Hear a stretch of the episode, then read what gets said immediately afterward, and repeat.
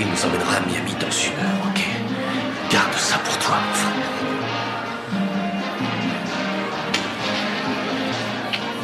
Je sais que c'est toi, Fredo. Tu m'as brisé le cœur. Tu m'as brisé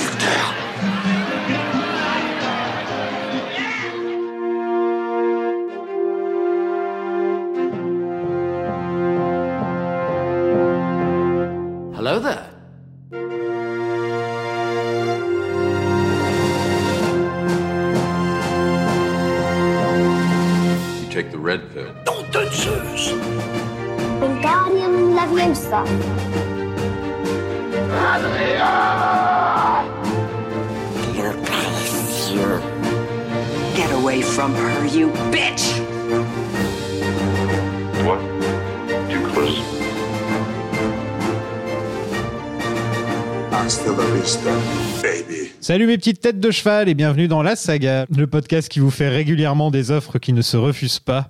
Je suis Don Haït Cassi, parrain de la mafia kabylienne.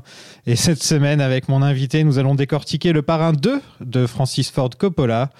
Pour m'accompagner dans cette aventure, il est journaliste au point et podcasteur derrière plus que de la SF et plus que de la fantasy. Il est venu pour nous prouver que le parrain, c'est plus que de la mafia. Lloyd Cherry, bienvenue. Bonjour et merci pour euh, l'invitation, la saga. Très heureux d'être euh, là pour cette première fois. Et puis c'est rigolo, euh, je pensais être un jour invité pour parler de science-fiction. Bah oui, pareil. De fantasy. Mais non, c'est la, mafia, donc peut-être un jour c'est plus que du polar. Ah oui, pourquoi pas. non, c'est vrai que j'ai pensé à toi parce que tu avais, euh, tu avais euh, présenté une soirée Le Parrain hein, dans un cinéma, c'est ça? C'est ça en fait. euh, avant d'être tombé par, en fait, en gros, je devais, je devais animer deux soirées, une sur le parrain et une sur le parrain 2. Malheureusement, le Covid m'a rattrapé, donc je n'ai pas pu faire le parrain 1, mais j'ai pu faire le parrain 2. Et c'est rigolo que je revienne ici Tu pour reviens, parler du parrain. Mais toujours pas le partie. Et toujours pas le premier, qui est pourtant mon préféré. Quelle est ta saga préférée? Attention, Dune n'est pas encore une saga. Dune n'a Dune n'a que deux films et il en faut trois. Alors, je suis désolé, je sais qu'on n'a pas le droit d'en- on n'a pas le droit d'en parler ici, mais ma saga préférée, c'est Star Wars. Non, en dehors de Star Wars Il n'y a pas une autre en dehors de Star Wars? Euh, tu, tu comptes les jeux vidéo ou pas dedans? Ou c'est que cinéma? Cinéma, mais... Cinéma. Hmm. Le Seigneur des Anneaux. Ok. La prochaine saga dont on va parler dans le Ah, podcast. je vais écouter. Qu'est-ce que c'est le parrain pour toi? Tu l'as découvert quand euh? Je l'ai découvert euh, à 18 ans. Je m'étais acheté le coffret DVD Le Parrain quand il était ressorti avec un beau coffret noir et jaune en cuir, un petit peu. Il y avait un côté, un petit peu côté cuir. Euh, voilà, c'est ça. C'est comme ça que je l'ai découvert. Et puis. euh, je l'ai découvert en DVD, puis je l'ai découvert en salle, puisque j'ai pu le voir. euh, Ah, euh, j'ai pu le voir en salle aussi euh, dans les années 2000, euh, avant les années 2010. Et j'ai été extrêmement impressionné par le premier film, par le parrain première partie, par le parrain deuxième partie. Je pense que je considère le parrain première partie comme euh, étant un film parfait. Il fait partie de cette petite liste de films parfaits où quand on commence à le regarder, on veut aller au bout du film. C'est Ouais. assez euh, Ouais. impressionnant. La première partie, euh, pour moi, c'est le chef-d'œuvre, vraiment, c'est le parrain. Et j'ai découvert la seconde partie qui m'avait déjà euh, très emballé, que je trouve très intéressante pour euh, différentes raisons, et on va en parler dans le podcast. Et la troisième partie, bah, c'est un peu la, la- la déception, je pense, comme beaucoup de fans du parrain. Mais je n'ai pas encore vu euh, le remontage de Coppola pour euh, la version euh, 4K qui vient de ressortir. Donc j'ai hâte de regarder ça parce que ça, ça m'intéresse de voir qu'est-ce qu'a fait euh, le réalisateur. Mais c'est vrai que le parrain, pour moi, avant tout, c'est les deux premiers films euh, qui ont été faits presque à la même époque et euh, qui, qui ont des thématiques euh, fascinantes. Donc voilà, moi je me, je me rappelle d'un choc vraiment quand j'ai vu le parrain 1. C'était un, un vrai choc. Et puis c'était ce moment où je commençais, et je pense comme beaucoup, vers euh, 16-18 ans, on commence à regarder beaucoup, beaucoup, beaucoup, beaucoup de films. On se fait sa culture cinématographique. Et donc évidemment, le parrain, c'est obligé Oui. de passer par là comme Casino, comme Les Affranchis. Voilà, c'est les grands films de mafia. Euh, sachant que le parrain, il y a un côté euh, grandiloquent, romantique, shakespearien, tragique. Et du coup, c'est un film un petit peu euh, à part qui euh, limite à créer un, un genre. Quoi. Moi, j'ai eu la chance de le voir aussi au cinéma. C'était pour les 25 ans du, fest- du, du festival de Deauville, où il y a Coppola, Spielberg et George Lucas qui sont venus et qui ont diffusé tous leurs films. Très incroyable. Et donc, et il y avait Kubrick, il y avait les films de Kubrick aussi. Tu avais le choix. Donc, tu avais le choix entre Parrain et de- le 2001, en fait. Quoi. Donc, euh, imagine d'essayer de choisir de, Mmh. lequel tu as vraiment le plus de- envie de voir au cinéma. C'est compliqué. Et euh, ouais, j'avais eu de la chance de le voir comme ça. euh, et d'ailleurs, pour ce qui est du Parrain 3, euh, la semaine prochaine, normalement, c'est Nico Pratt qui doit venir. Et, Je lui euh, dirai bonjour. qui, qui voudra sûrement le, le défendre. Il aime toujours défendre les causes perdues. Nico, c'est un peu son truc. Euh, on va parler des deux versions. hein. D'ailleurs, si vous voulez, euh, les, les auditeurs, si vous voulez vous, vous y mettre déjà, là, il faut regarder les deux versions du, du Parrain 3. La nouvelle version qui est appelée La mort de Michael Corleone. C'est ça, c'est ça, c'est ça. C'est intéressant d'avoir anglais sur euh, Michael Corleone parce que à, la base, je crois, dans mes souvenirs, euh, Coppola avait pas du tout prévu ce scénario-là. Il souhaitait que euh, Robert Duval revienne pour affronter Oui. Michael Corleone et euh, ça ne s'est pas fait avec Robert Duval qui demandait euh, pas mal d'argent et d'être mis au même niveau que Al Pacino. Que Pacino. ouais. Et euh, ça a été compliqué et malheureusement ça ne s'est pas fait. Et je pense que ça aurait été intéressant comme, comme finale. Mais euh, ce qu'a fait Coppola avec notamment sa fille à l'écran est très intéressant puisque chez Coppola, et je pense que Samuel l'a très bien dit euh, dans le premier épisode, on mélange la, la- la famille de Coppola se mélange avec euh, la fiction. quoi. C'est ça qui est, qui est marrant chez lui. C'est dommage qu'il n'y ait pas Nicolas Cage d'ailleurs. Il manquait que lui. Ouais, clairement. Euh, ça aurait été. euh, Il aurait pu jouer, euh, mais Andy Garcia. Donc, Ouais, Andy Garcia est très bien. C'est ça. Donc Mario Puzo avait vu venir le succès du premier puisqu'il avait déjà commencé à écrire une suite avant même sa sortie. Est-ce que tu as lu le, le livre toi? Moi j'ai lu le parrain, ouais, Ouais. mais j'ai pas lu la suite. J'ai lu le pas, j'ai lu juste le premier, le premier roman.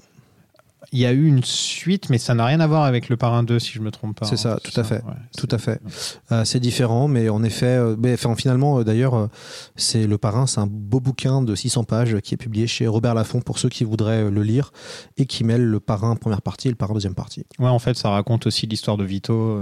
je crois un chapitre, si je me trompe pas, qui est c'est ça pour le parrain deuxième partie. En fait, Francis Coppola a utilisé ce qu'il n'avait pas utilisé dans la première partie, qui est la jeunesse de Vito Corleone. Euh, Puisqu'en fait, euh, Francis Coppola, il avait un scénario en tête qui était de raconter l'histoire d'un homme, euh, d'un père et de son fils. Même les- âge. Voilà, les deux avaient, les deux, euh, avaient 30 ans et l'idée était de faire un montage parallèle entre la vie d'un père et la vie d'un fils au même âge. Mhm. Et ça, c'est un scénario qu'il avait en tête avant le parrain deuxième partie, et donc qu'il a utilisé, d'où ce montage euh, parallèle entre Vito Corleone et Michele Corleone. Euh, et il y a à peu près, je crois, 11 chapitres, donc 11 temps narratifs. Euh, et donc ça commence en 1901 et ça se termine en 1959. On voit qu'il y a beaucoup moins. Enfin, on sent qu'il y avait qu'un chapitre en fait sur l'histoire de Vito parce qu'il y a quand même beaucoup moins de scènes sur Vito que sur Michael quand même dans le film. Ouais, alors ce qui est intéressant, c'est qu'il y a dans ce film, et c'est, je pense c'est pour ça qu'il est aussi, euh, aussi fort et aussi ambitieux, c'est que euh, ce qu'on voit en- dans ce montage parallèle, c'est que Vito Corleone, qui a à peu près le même âge que Michael, est en train de construire son empire, et, euh, alors que Michael Corleone est en train de monter encore plus dans son empire. Et ce qui est intéressant, c'est que le premier construit son empire en même temps qu'il construit sa famille, et en même temps l'autre est en train de faire grandir son empire en même temps qu'il détruit sa famille. Ouais, c'est ça. Et il y a tout un, un- un jeu parallèle où, euh, où, en fait, Michael Corleone, dans ce film-là, euh, détruit sa famille. Et le concept de préquel n'existait pas à l'époque. C'est ça. C'était pas vraiment un truc. c'est. J'ai fait quelques recherches, mais j'ai pas l'impression qu'il y avait beaucoup de préquels, en tout cas pas de connus. Et euh, donc c'était quand même osé de la part de Coppola de se dire on va faire une pas la moitié, mais une bonne partie du film euh, dans le passé sur un personnage qui est déjà mort, donc on connaît sa fin.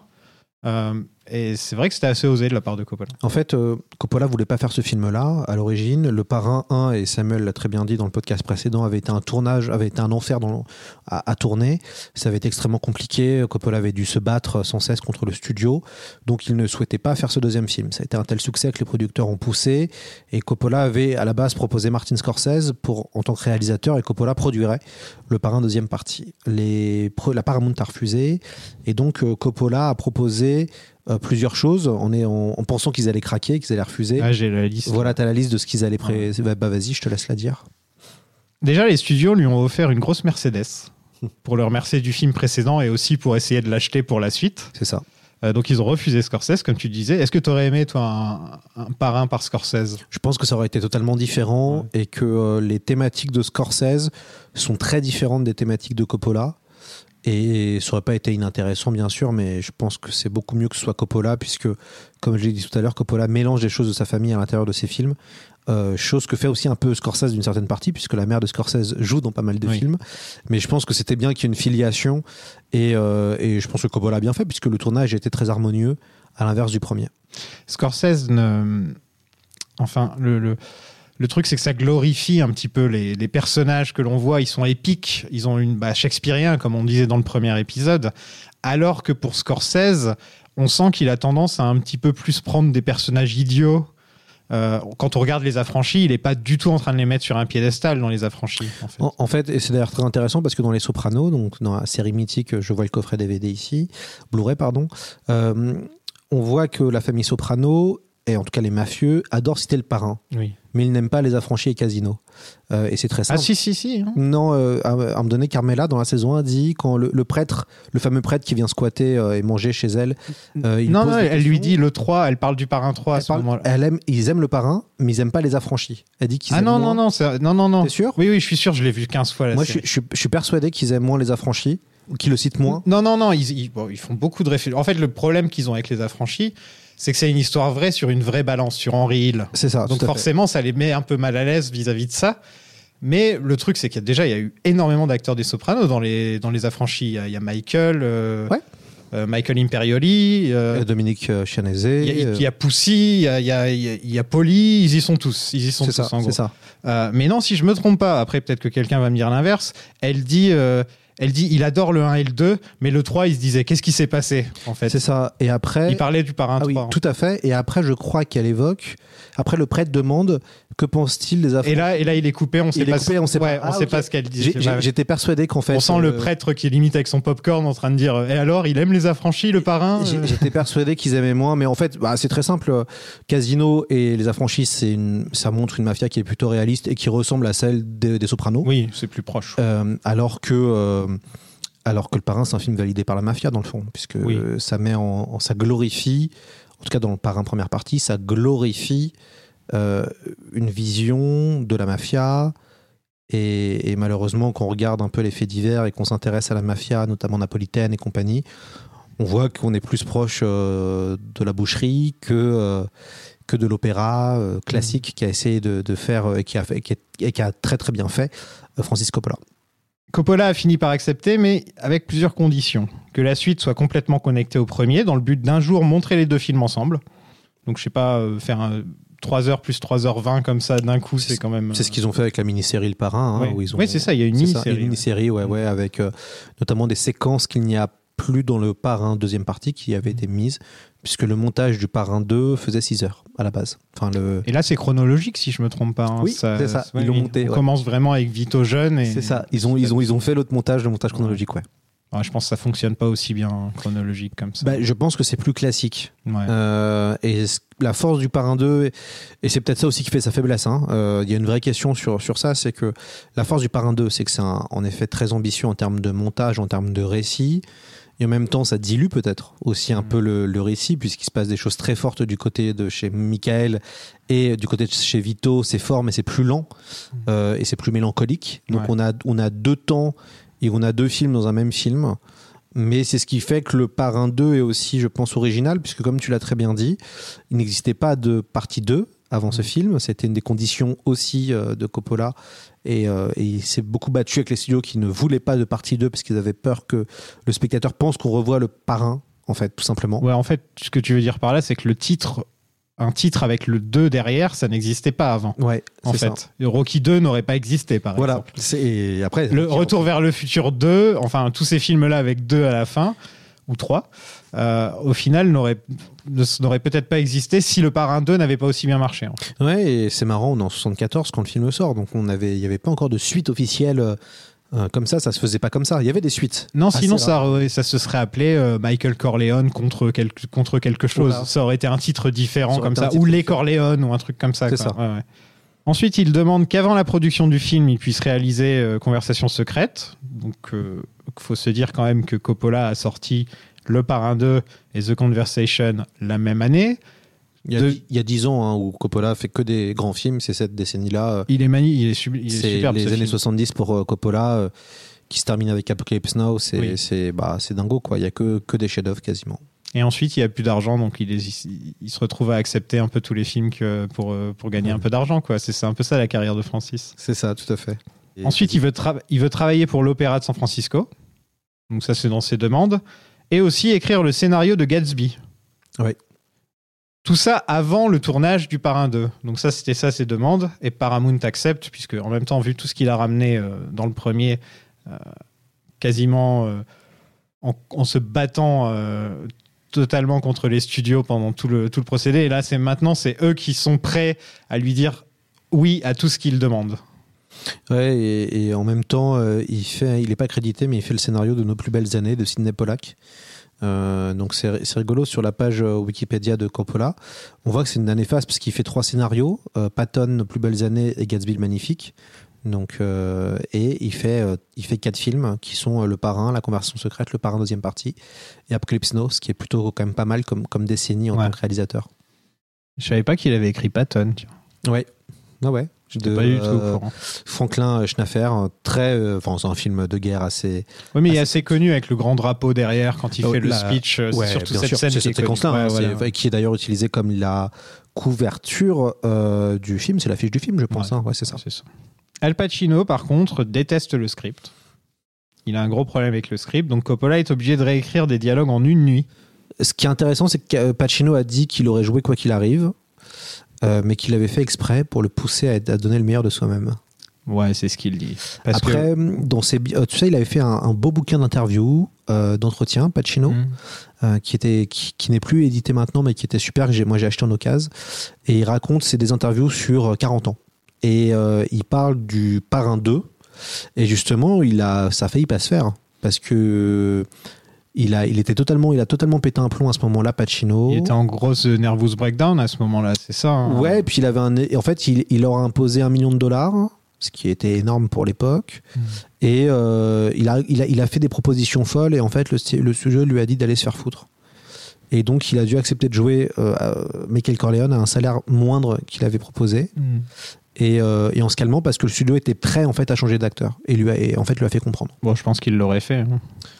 Oui, parce que le parrain avait été un tel succès et voulait tellement une suite que euh, ils auraient trouvé une euh, solution bien sûr. Mais du coup, c'était marrant. Pacino euh, quand il en parlait euh, rétrospectivement regrettait un peu cette période-là où il disait qu'il avait un, ego de fou et en fait, ce qui est rigolo, c'est que Pacino prend la place de Marlon Brando dans le film, mais aussi, on va dire, iconiquement, parce que c'est à partir de, ce, de cette, de cette décennie-là aussi où Pacino devient le plus grand acteur de sa génération, avec peut-être Robert De Niro, et, et puis domine, on va dire, euh, en tant qu'acteur pendant 30 ans, le, le cinéma euh, américain grâce à sa présence et à ses, et à ses rôles.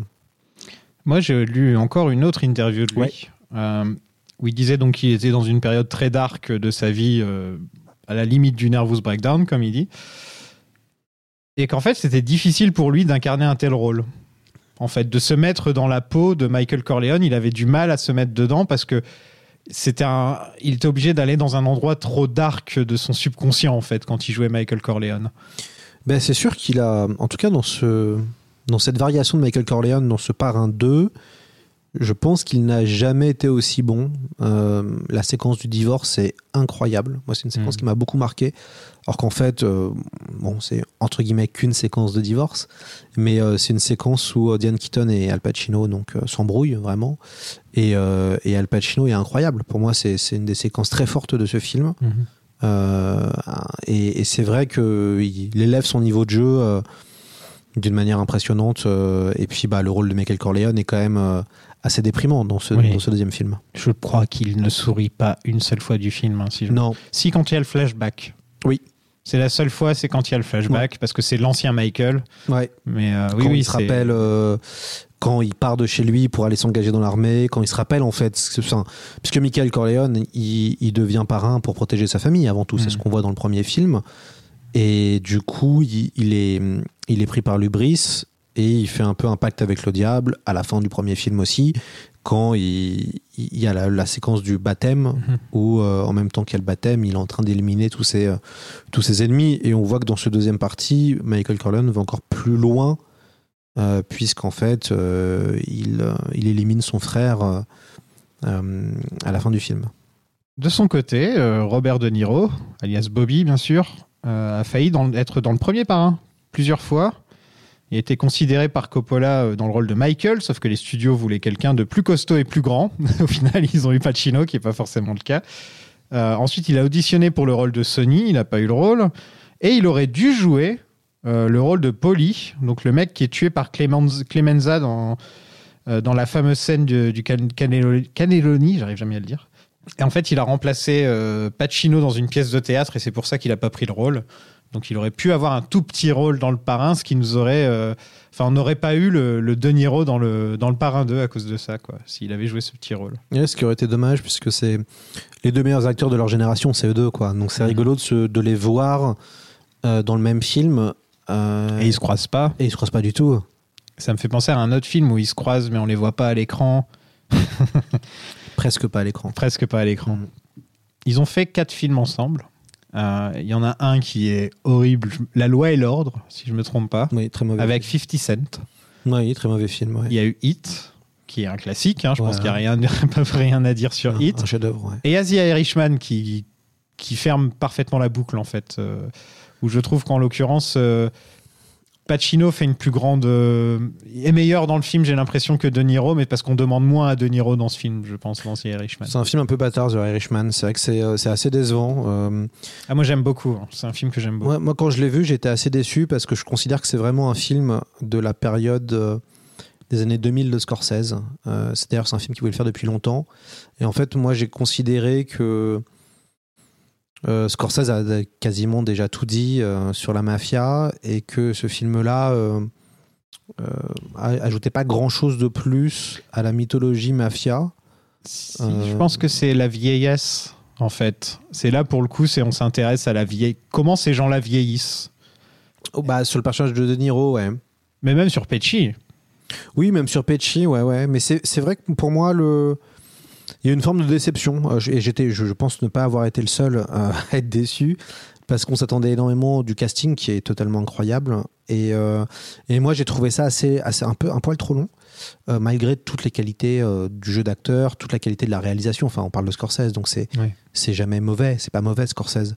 Euh, c'est juste que moi, par exemple, j'ai préféré largement Silence. Mhm. le, précédent, le Ah oui, précédent mais là, c'est film pas comparable. ouais. ou le Loup de Wall Street qui avait été Oui. fait avant. Euh, moi, toute cette période, Loup de Wall Street, euh, Silence, euh, c'est un espèce de waouh. Euh, J'étais très très euh, enthousiaste et j'ai bon évidemment j'irai voir le prochain euh, Scorsese avec DiCaprio et je crois encore euh, Pacino, euh, encore De Niro. Ouais, De Niro est de retour. là. Donc, Coppola trouvait que De Niro ressemblait à Vito, pas à Marlon Brando, mais à Vito, le personnage tel qu'il l'imaginait quand il était jeune. Est-ce que tu savais qu'il n'apparaît que 47 minutes à l'écran Oui. sur un film de 3h20 Oui. Et il ne parle quasiment qu'en italien. C'est ça. Il ne, je crois qu'il dit que 6 ou 7 phrases en anglais dans le film, un truc comme ça. Je, je crois que c'est quelque chose comme ça. Et il récupère l'Oscar du meilleur acteur Oui, dans un second rôle. il a passé des mois à apprendre le dialecte sicilien parce que faut savoir que De Niro à cette époque-là c'était la méthode. hein. Euh, C'est le premier acteur, acteur à avoir pris du poids pour un rôle, par exemple. Si je me trompe pas, pour Raging Bull, c'était Oui. le, le premier acteur à vraiment changer physiquement pour incarner un personnage. C'est ça, c'est euh, l'acteur studio, Ouais. euh, voilà, la fameuse méthode. Euh, bon, pour moi, le, le plus fort, bon, ça n'engage que moi évidemment, le plus fort est Paul Newman, Mhm. qui est pour moi le plus grand acteur américain, c'est mon acteur préféré. Ouais. Et, et pour avoir vu presque tous les films de Paul Newman, il n'y a quasiment aucun déchet. Même dans les séries B que Paul Newman fait, ça reste très intéressant. Et, et c'est vrai que bon, Paul Newman était le premier, un des premiers à faire cet acteur studio. Et après, évidemment, euh, Pacino et De Niro sont allés euh, très, très, très, très loin. Marlon aussi. Euh, Marlon Brando, évidemment, aussi. C'était l'autre, ouais, Paul Newman, Marlon Brando, c'est les deux de, le- la- de cette génération qui font ça. ouais. Et Marlon Brando, qui est aussi un, un immense, immense comédien, notamment dans le, premier, dans le parrain de la première partie, puisqu'en fait, c'est. ce qui est terrible, dans le fond, c'est qu'on ne se souvient quasiment que de Marlon Brando. En tout cas, le grand public, si on lui Mhm. parle de Marlon Brando, il va citer le parrain. Oui, Mais euh, il ne citera pas Un tramway nommé Désir, Non. il ne citera pas les autres films sur les sur les quais, qui est d'Elia. Moi, j'adore Elia Kazan. Ouais. Et, voilà, les films où, où Brando est avec Kazan, c'est incroyable. Les gens vont aussi citer euh, Apocalypse Now, même si on le voit que dans deux scènes dans Apocalypse Now. Et qui est totalement effrayante d'ailleurs. Ouais. Ce sont les deux séquences, la séquence du crâne. Mhm. Euh, on, voit son, on voit son crâne, c'est totalement incroyable. L'horreur. Et en même temps, on est déçu. Il y a un vrai débat.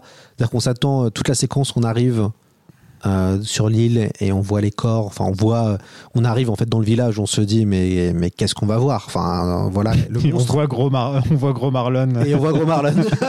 et on se dit ah mince. euh, je, C'est juste un acteur qui a oublié son texte. mais, mais quand même, euh, y a, y a une, bah, le, personnage est Ah non, incroyable. il, est, il est génial. C'est incroyable. Ouais, oui, oui.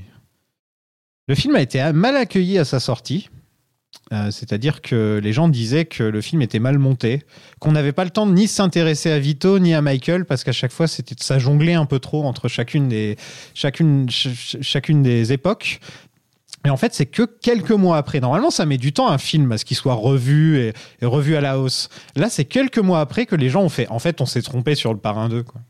Bah, c'est un film très moderne. Mm. Euh, quand on regarde Le Parrain maintenant, nous, ça nous choque plus. On est habitué aux séries télé, Oui. à voir différents temps narratifs euh, dans, une, dans une série. Et c'est là où on voit que Le Parrain est, est finalement très moderne et continue à très bien vieillir.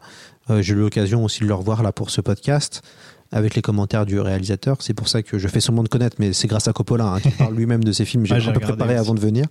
Et c'est vrai que c'est vrai que c'est un film très moderne, très ambitieux, très efficace et euh, qui ne vieillit pas et, et ça pose toute la question je pense du genre on a parlé des Sopranos qui voilà qui je pense euh, est allé le plus loin possible dans ce qu'on pouvait faire avec, avec la mafia euh.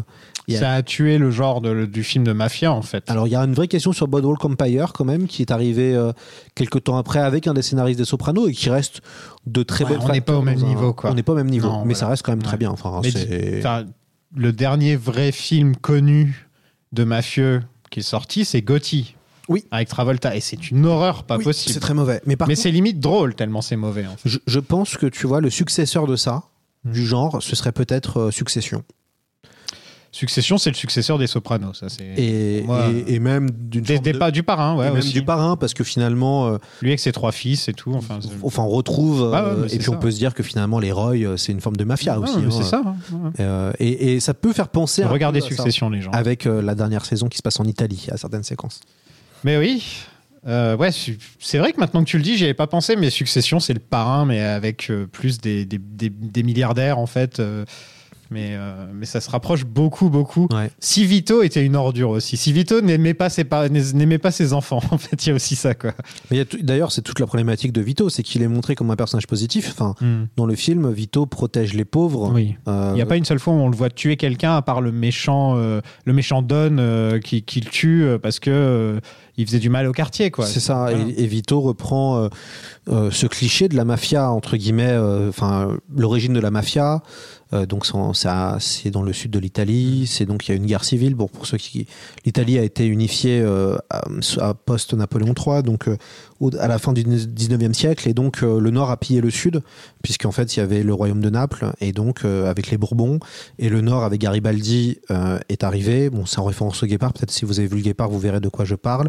Et donc, le Nord a pillé le Sud. Euh, et donc, il y a des vraies tensions. euh, Ah, encore aujourd'hui. encore aujourd'hui entre le nord et le sud et c'est vrai qu'il y a eu des brigands puisque euh, il y avait une espèce de le nord massacrait allègrement les gens qui résistaient les partisans et compagnie dans le sud c'est là où a commencé à se développer les prémices en fait de brigands de la mafia et dans l'imaginaire collectif et aussi dans l'imaginaire de la mafia qui a beaucoup joué sur ça il y a ce côté de protecteur Oui. la mafia protège euh, le peuple Mm. donc tu vas voir le Don, et on le voit très bien au début euh, du parrain.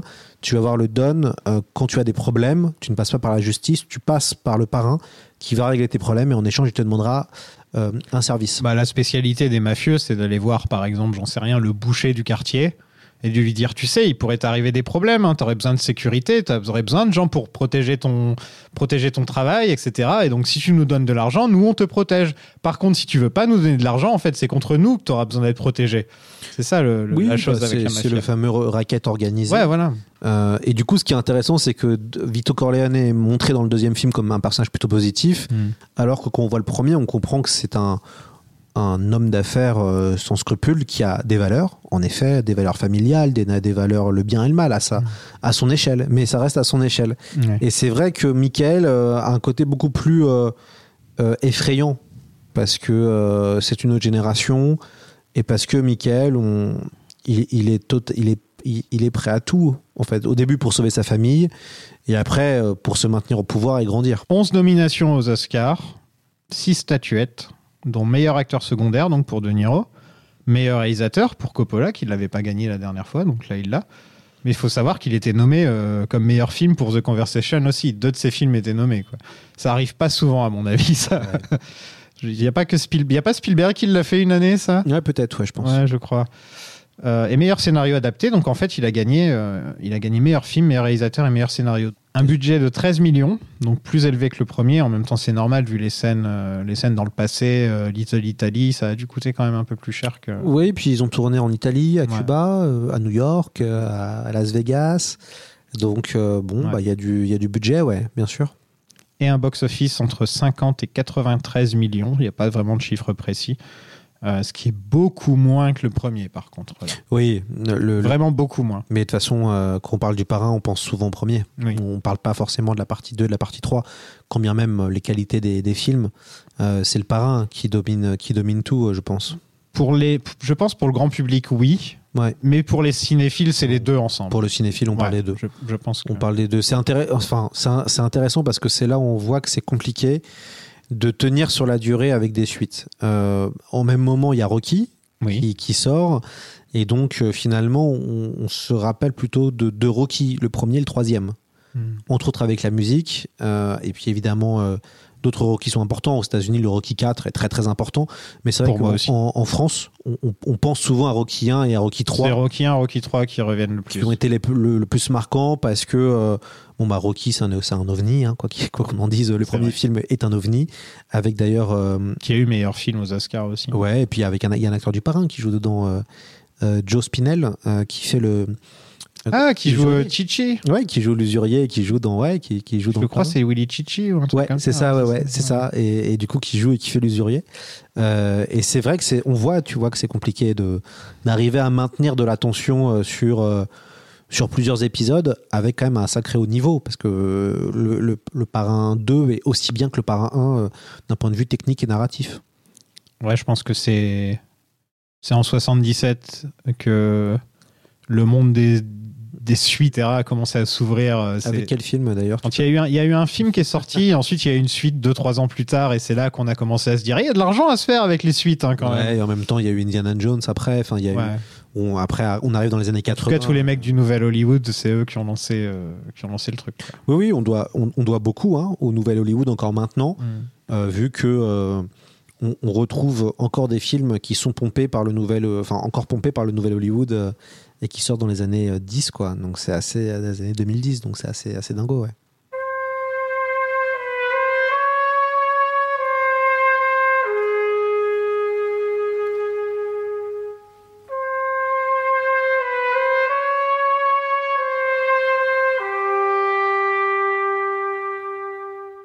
Nous sommes en 1901 dans le village de Corleone en Sicile et le jeune Vito Andolini vient de perdre toute sa famille aux mains du parrain local Don Ciccio. L'enterrement sic- l'enterrement sicilien est annulé par des coups de feu. Donc il commence en perdant sa famille Mm. et Michael finit en perdant sa famille. Ouais, tout à fait. Donc on a vraiment le parallèle dès le début. Lui, il part aux États-Unis pour créer une, pour créer sa famille, vraiment la sienne, puisqu'il il vient de perdre, il a perdu sa mère, son frère et son père, hein, tués par le même homme. Oui, par le parrain local. Alors c'est euh, c'est intéressant puisqu'on est on est totalement dans le délire de la vendetta. euh, qui est euh, comme en Corse d'ailleurs, euh, qui pollue entre guillemets une région Oui. où on est obligé de s'en- on, si- on s'entretue de génération en génération. Et c'est vrai que ça commence comme une tragédie finalement. D'ailleurs, ça, ça, je crois que Coppola s'inspire d'un fait divers puisque le corps du, le, on voit le corps d'un homme euh, sur la, dans la terre. euh, on pense qu'on a Corleone et, et en fait, euh, il a repris plan par plan une photo qu'il avait vue dans un journal d'un me- d'un d'un homme qui avait été tué par euh, suite à des, à des vendettas familiales. Ouais, quand il retrouve le frère. C'est ça. Ouais. L'arrivée de Vito à New York euh, avec la musique, euh, la statue de la liberté, euh, t'as envie de chialer dès le début du film. Ouais, tourné à Trieste, hein. c'est rigolo. hein, Cette séquence-là, elle est tournée, en, elle est tournée en Italie. C'est une, une séquence très marquante puisqu'en fait, en effet, dans l'i- dans l'imaginaire collectif de New York, il y a Ellis Island. et voilà, il y a l'arrivée des, des migrants. Et, et c'est vrai que cette séquence-là a été euh, totalement euh, inventée puisqu'elle n'a pas été, elle n'a pas été réalisée à, à New York, mais vraiment à- en Italie, à Trieste. Et d'ailleurs, euh, Coppola s'inspire de ce qui est arrivé à sa tante, puisque en fait sa tante est passée par là. Donc il, il raconte que toute la séquence de Vito qui est mis de côté parce qu'il est malade. c'est ce qui est arrivé à sa tante. Où ils mettent une croix sur le. Ouais, où ils mettent une croix. C'est ce que sa tante, elle a- la tante de Coppola a vécu ça. Et, et donc, il y a beaucoup de. Ce qui est intéressant dans le travail de Coppola, c'est qu'il, comme il y a énormément de recherches, euh, ça, ça pullule de détails, euh, plan par plan. Et l'image de New York, euh, donc de la Statue de la Liberté qu'on voit dans, dans cette séquence-là, était en fait une photo qu'ils ont mis sur la fenêtre, tout simplement. J'ai visité Ellis Island, Ouais, alors justement à cause du parrain 2, hein, Ouais, pas mentir. Et c'est très proche. hein. C'est exactement. euh, Enfin, quand on il nous montre beaucoup d'images, etc. Et je trouve que Coppola a vraiment, vraiment euh, retranscrit euh, ce moment dans le temps de l'histoire américaine qui est pas forcément adapté habituellement à l'écran. C'est pas pas souvent qu'on voit Ellis Island dans au cinéma américain. J'ai pas l'impression que c'est un truc qui revienne euh, Pas- qui revienne très souvent. Pas vraiment. L'autre qui le fera finalement, c'est Scorsese dans Gangs of New York avec Oui, euh, cette espèce de plan séquence incroyable. On voit les immigrés euh, irlandais débarquer du bateau, s'engager pour aller se battre contre le sud et revenir euh, par dans, dans des cercueils. Il y a une espèce de, de Mhm. plan comme ça où on nous montre finalement euh, le destin d'un euh, d'un jeune, euh, on va dire euh, réfugié ou d'un jeune euh, immigré irlandais euh, qui arrive dès les États-Unis et qui est en- envoyé dans une guerre pour se faire tuer. Et, et voilà, Scorsese, c'est assez intéressant encore une fois que Scorsese l'a traité euh, d'un côté irlandais. Et d'ailleurs, Coppola euh, dit dans la dit en, en parlant du film que ça avait été compliqué dans cette séquence d'avoir des acteurs italiens qui fassent irlandais. Comment tu t'appelles? Réponds, petit. Comment tu t'appelles?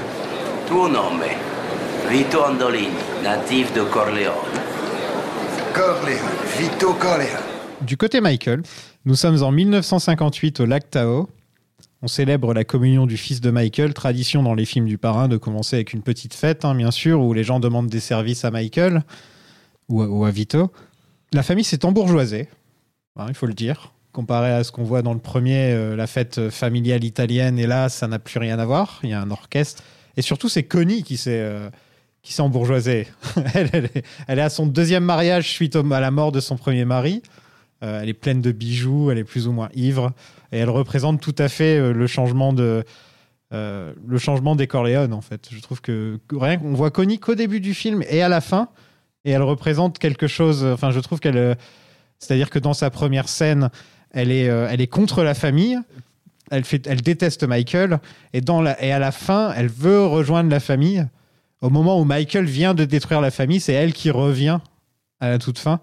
Et j'ai trouvé que c'était assez intéressant, même si c'est vrai que Connie, on lui, enfin, Talia Shire dans ce film, on lui donne que deux scènes, hein, si je me trompe pas. On lui donne vraiment rien à faire. hein. On la voit quasiment pas. Ouais. En fait, euh, le personnage de Talia Shire est très intéressante parce que c'est à partir d'elle euh, que tout commence, puisque puisqu'elle se marie avec la mauvaise personne. Oui. Ça veut dire que le- son mari trahira À, à cause de Sony. voilà, son mari trahira les Corléones.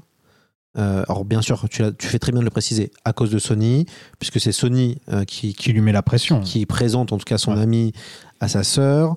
Euh, le fameux euh, ami euh, trahira la famille Corleone et obligera Michael à le tuer par la suite. Donc c'est par Connie que commence finalement le péché originel et, et en fait qui va mettre les, on va dire, les germes de la destruction des décennies plus tard des, des Corleone. En effet, cette première séquence est une prolongement, enfin la deuxième séquence est une prolongement de la scène du mariage. Les Corleone sont plus riches. On voit qu'ils ont des nouveaux ennemis, plus puissants. Euh, c'est Sénateur. le, c'est le fameux sénateur. Qui me fait penser, même si c'est pas la même époque, c'est une sorte de Kennedy. Oui, Il est, il est irlandais, enfin, on sent Oui. que c'est le, le, le peuple l'aime beaucoup parce qu'il est assez souriant. C'est ça. Enfin, ouais, on, sent le, on sent le Kennedy un petit peu. Oui, parce qu'en fait, peut-être les auditeurs le savent pas forcément, mais, mais le, le père de John Kennedy, Joe Joe, Kennedy, ouais. était un, un- un mafieux et euh, qui, est- qui a réussi à réaliser son rêve, qui était d'avoir un fils à la tête de la, enfin, à la Maison Blanche. Euh, donc, il avait plusieurs garçons qui se sont euh, plus ou moins fait la guerre pour être euh, président. euh, et en fait, euh, la, la mafia a très mal pris, très mal vécu que la famille Kennedy décide de s'occuper des mafieux, puisque Robert Kennedy. C'était Bobby surtout. hein. voilà, Robert, euh, ouais, ça, Bob Kennedy qui, qui était euh, le procureur entre guillemets et qui traquait au ministère de la Justice, qui traquait la, la, la mafia. Et, et c'est vrai qu'il y a une petite référence évidemment euh, au Kennedy. Alors je sais pas si euh, si Coppola veut faire une référence directe, parce que je sais pas si à l'époque on savait que Joe Kennedy était un mafieux peut-être. Mais en tout cas, ça fait écho à ça, oui. Il était pas mafieux, mafieux, parce qu'il était pas italien déjà. C'était un, plus un voyou, euh, on va dire, comme ça. Oui, alors c'est des gens qui, qui ont fait fortune notamment avec la prohibition, Ouais. euh, qui vendaient de l'alcool, euh, et, et du coup, on parlait de Board- Boardwalk Empire tout à l'heure. Euh, et c'est vrai que ça, voilà, il y a toute une partie de, de gens qui ont aussi construit leur fortune dans ce dans ce moment-là, mais qui ont dû euh, qui ont dû euh, avoir quelques morts sur la conscience pour euh, pour arriver à faire tenir un business comme ça. Enfin, en tout cas, Joe Kennedy n'est pas un enfant de cœur. Ah non, du tout. Et, et c'est vrai que euh, on peut voir que Michael Corleone enfin, ne va plus se battre avec des petites frappes de la rue. Mm. Lui maintenant, c'est contre l'État américain auquel ça se joue. Et les petites frappes, il veut même pas leur, il veut même pas leur parler. Oui, euh, oui, oui. Il est Quand on voit euh, Frank, euh, j'arrive jamais à dire son Pantange- Pantangeli, Ouais, c'est ça. Frank Pantangeli, euh, qui est le nouveau Clemenza. hein. Oui. Voilà, parce que Clemenza officiellement est mort d'une crise cardiaque. Sauf que la vraie raison, c'est que l'acteur voulait écrire ses propres dialogues et Coppola n'a pas voulu. Même si la veuve de l'acteur a dit des décennies plus tard que c'était pas vrai, qu'il y avait une autre raison, mais elle a jamais dit la raison.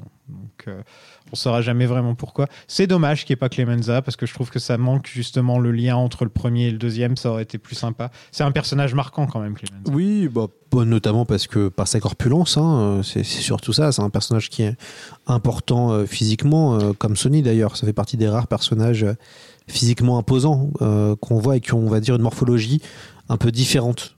Il avait, c'est lui qui avait ad lib la phrase prends le, euh, laisse le flingue, prends les calories. Oui, oui, tout à C'est fait. lui qui, a- c'est de l'impro. En fait, ce qui est très intéressant aussi, c'est à quel point euh, Michael, son rêve, c'est d'être légitime.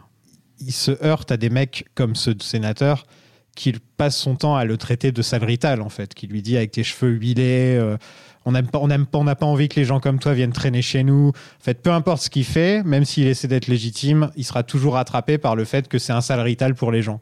C'est une des grandes thématiques du parrain. Il y a Ouais. aussi ça dans le premier film, euh, cette question de respectabilité. Euh, la famille Corleone court après la respectabilité. Euh, et d'ailleurs, même le- dans le premier film, d'ailleurs, Vito Corleone souhaite que son fils devienne avocat, peut-être pourquoi pas président. Enfin, il souhaite qu'il s'immisce dans le rêve américain et sorte de cette condition de, de voyou. Euh, donc, en effet, le, le- le- ce fameux politicien euh, qui représente euh, les politiciens corrompus de l'époque. c'est toujours les, y a- il y a- on va dire, y a entre entre immigrés, il y, en a toujours le dernier arrivé, toujours plus faible pour les autres. Enfin, Ouais. c'est toujours la même, la même histoire. Ce qui est intéressant dans cette séquence, c'est que la première une des premières apparitions de Michael, il est dans l'ombre. On, on voit qu'il il est dans son bureau, donc c'est la fameuse séquence de bureau, et euh, on voit que l'ombre est sur lui. Enfin, il y a tout un côté euh, euh, dans sa façon dont il est filmé, dans la façon dont il s'exprime, dans cette économie de mots, comme son père. Il imite aussi son père. Voilà mon offre. Voilà, Rien. c'est ça. Ah, Pacino est génial. Pacino est incroyable. Euh, et puis ce qui est drôle, c'est qu'on voit plein de second rôles aussi qui étaient dans le premier film et qui ont pris du galon, qu'on retrouve. Alneri, ouais. Ouais, ouais, ouais. euh, bah, J'ai parlé tout à l'heure de Joe Spinell. Il y a, y a plein d'autres, plein d'autres types qu'on voit euh, et qui, qui vont pas forcément dire beaucoup de choses, mais qui sont de nouveau là. Et donc ça aussi, c'est sympa de retrouver des comédiens qui ont aussi vieilli et, et ça rend, c'est plutôt, plutôt crédible d'ailleurs de, de- de voir les, les lieutenants suivre le maître. Donc Franck Pentangeli se plaint de l'absence d'italianisme euh, pendant la soirée.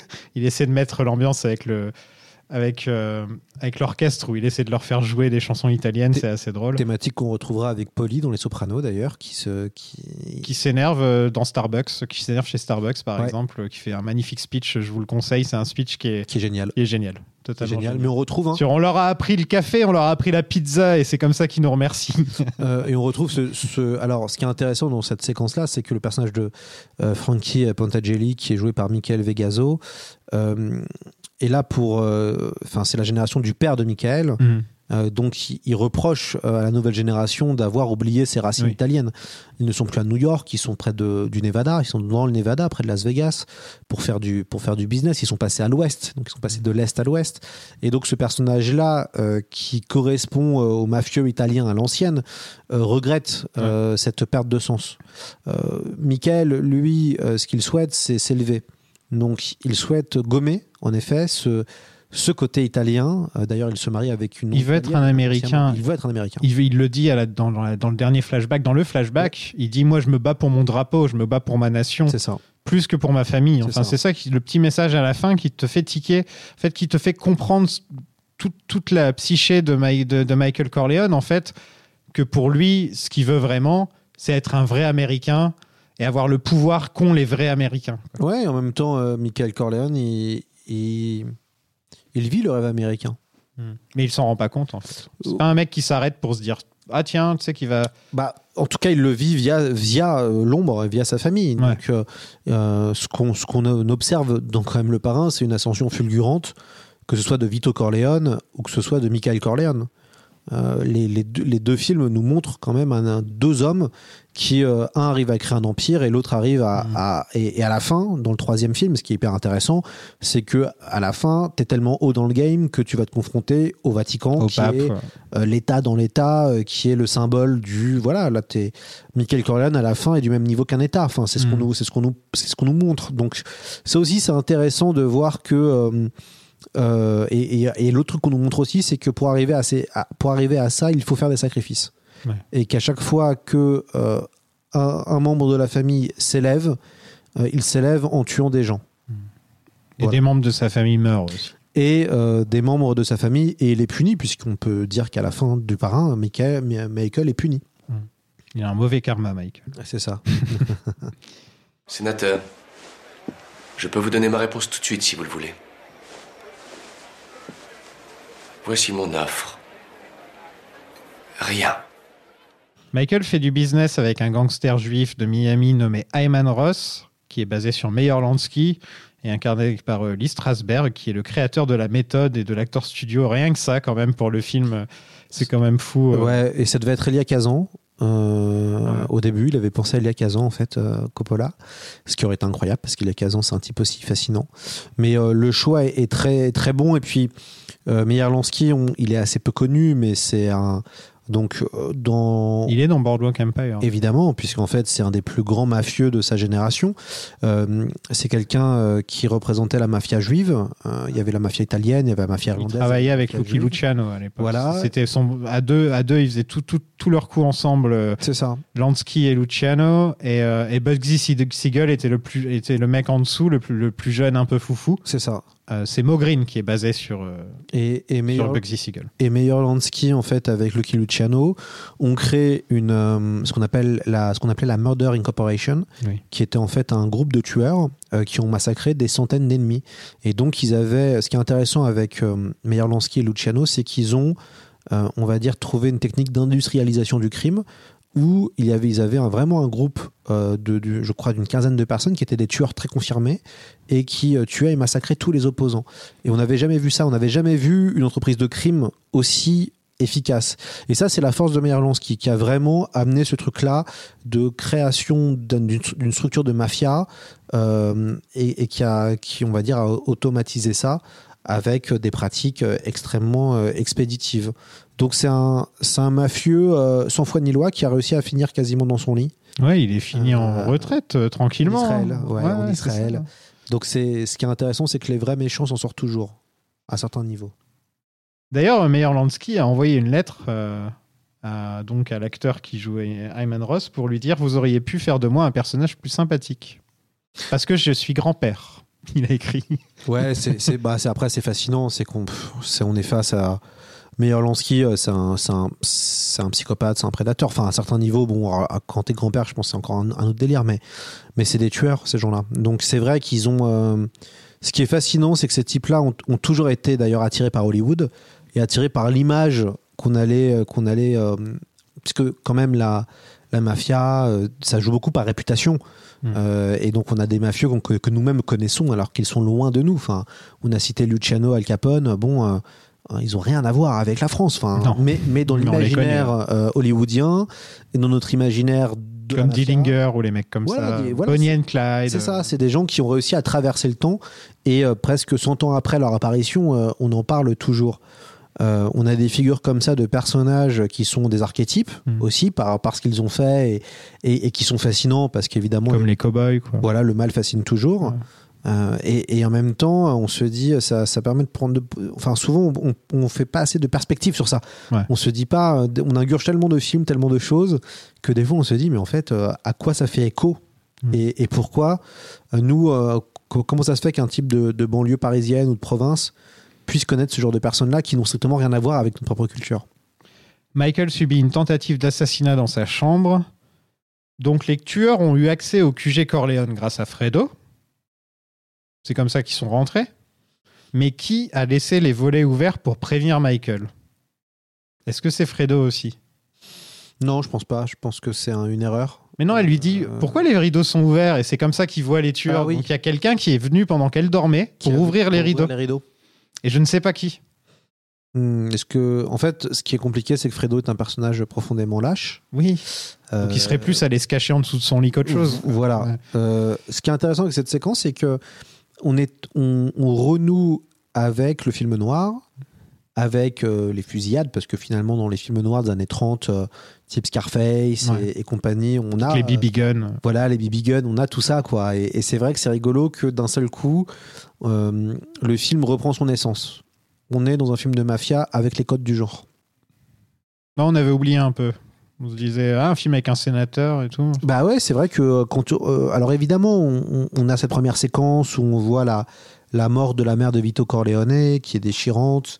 On, on voit qu'on est dans un truc, euh, on est dans de la tragédie, dans une espèce de bagarre de paysans entre guillemets avec les les espèces de gardes du corps de ce mafieux qui ont des des fusils euh, des fusils de chasse à, à l'ancienne à deux coups quoi. Et, et c'est vrai que euh, assez rapidement et c'est bien parce que ça permet d'apporter une forme de tension narrative. on essaye de tuer Michael Corleone et ça a failli se faire. Et pire que ça, on a voulu toucher sa famille. Dans la chambre où sa femme dort, où Ouais. ses enfants jouent. Ouais, c'est ça. il ça. Le joue tellement bien, ça, il le joue très bien. Et puis, ce qui est intéressant, c'est qu'il y a ce. euh, euh, et d'ailleurs, c'est un classique. euh, Et et Coppola en parle dans, dans le, dans le making-of, où il aime bien ces séquences en robe de chambre. Il dit où, où finalement, ces puissants, à la fin, ne deviennent. restent des hommes. Ouais. Donc, euh, ce, qui, ce qui choque le plus euh, Michael, c'est pas forcément qu'on est. Enfin, c'est, c'est- je pense qu'il choque plus Michael, c'est qu'on est que des gens ont pensé vouloir le tuer. C'est ça qui est une espèce de, de baffe euh, de. euh, il est ramené à sa propre condition. Donc, il- voilà, il- lui qui pensait s'élever, il est tellement puissant qu'il est intouchable. euh, quelqu'un ose Hmm. ose le défier. Chose qui n'était pas arrivée, on le comprend depuis la fin du, du précédent film. Donc depuis 5 ans, je crois que c'est 5 ans après, c'est ça à peu près euh, Moins. euh, Moins ouais. Moins, je crois. Moins. Bien que non, attends, non, c'est pas, le c'est pas le baptême de son fils dans le premier, c'est le baptême de, son fils de, de Connie. De Connie, c'est Ouais. ça, où il est parrain. Donc je sais pas. que- Il doit avoir 3-4 ans à la mort du Don, le petit. Je dirais, quand il joue avec, il a quel âge 2-3 ans 3 ans? Ouais. De- Ouais. ouais, donc on va dire 5 ans. Ouais, ça pourrait être bien être 5 cinq ans ans. après, Je- ouais. ouais, ouais. Mm. Tu as su ce qui s'est passé chez moi Mike, j'ai failli en tomber raide. Tu sais qu'on a été. Sous mon toit Dans ma propre chambre, là où dort ma femme Où mes enfants viennent s'amuser avec leurs jouets. Chez moi. Du côté Vito, on est en 1917. Euh, il a grandi. Il est devenu Bobby De Niro. Il y a pire.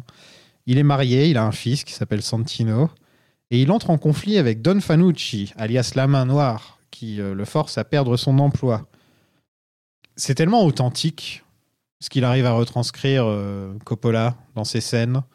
C'est-à-dire juste le petit détail, il vient de perdre son emploi, il refuse qu'on lui donne quoi que ce soit, parce que bien sûr c'est Vito Corleone, donc il veut pas. Enfin, la chose qu'il va faire en rentrant, c'est d'offrir une, une- poire à sa femme. Et on sait que les fruits, ça coûte cher à cette époque-là, tu vois. Et il ramène une belle poire à sa femme pour la rendre heureuse. Et tu te dis, ah, ce- c'est limite un peu, c'est limite un peu too much à quel point il est, euh, il est parfait, Vito, dans ce film par moment. Il a vraiment aucun défaut, contrairement à Michael qui en a des tonnes en fait. Il y a, vraiment un, à ce niveau-là, c'est pas forcément bien euh, balancé, je trouve, le fait que Vito n'a quasiment aucun défaut dans ces deux films, en fait, quand on réfléchit. En fait, euh, d'ailleurs, ce qui est intéressant, c'est qu'on pourrait pas se demander si finalement euh, toute la séquence de Vito Corleone n'est pas fantasmée par Michael. C'est possible. Ça se trouve, c'est les histoires qu'il a entendues euh, quand, il était petit, et c'est ça qu'il s'imagine, en fait. Alors Co- Coppola dit non, enfin, il- je pense qu'il nous l'aurait dit ou nous l'aurait fait comprendre. Ouais, on l'aurait vu, on aurait vu Michael regarder On- vers la fenêtre. on aurait vu quelque chose, mais c'est vrai que ça, ça peut faire écho à ça parce qu'en effet, on, on voit que on, on voit que Vito Corleone est montré comme un Robin des Bois. Oui, c'est ça. hein. S'il devait avoir un défaut, c'est que c'est pas un mec bavard. Voilà, c'est peut-être la seule chose qu'on peut lui reprocher. Et donc les gens pensent qu'il est un peu, un peu simplé par rapport à ça. Faites le test, mais souvent, quand vous, si vous êtes dans une réunion et que vous ne parlez pas, ça inquiète les gens des fois. Parce qu'ils se demandent, mais qu'est-ce qu'ils pensent? Ouais. Euh, alors, j'ai déjà fait le test, euh, notamment dans, surtout quand des fois on n'a pas envie de parler parce qu'on n'est pas légitime ou qu'on on n'y connaît rien.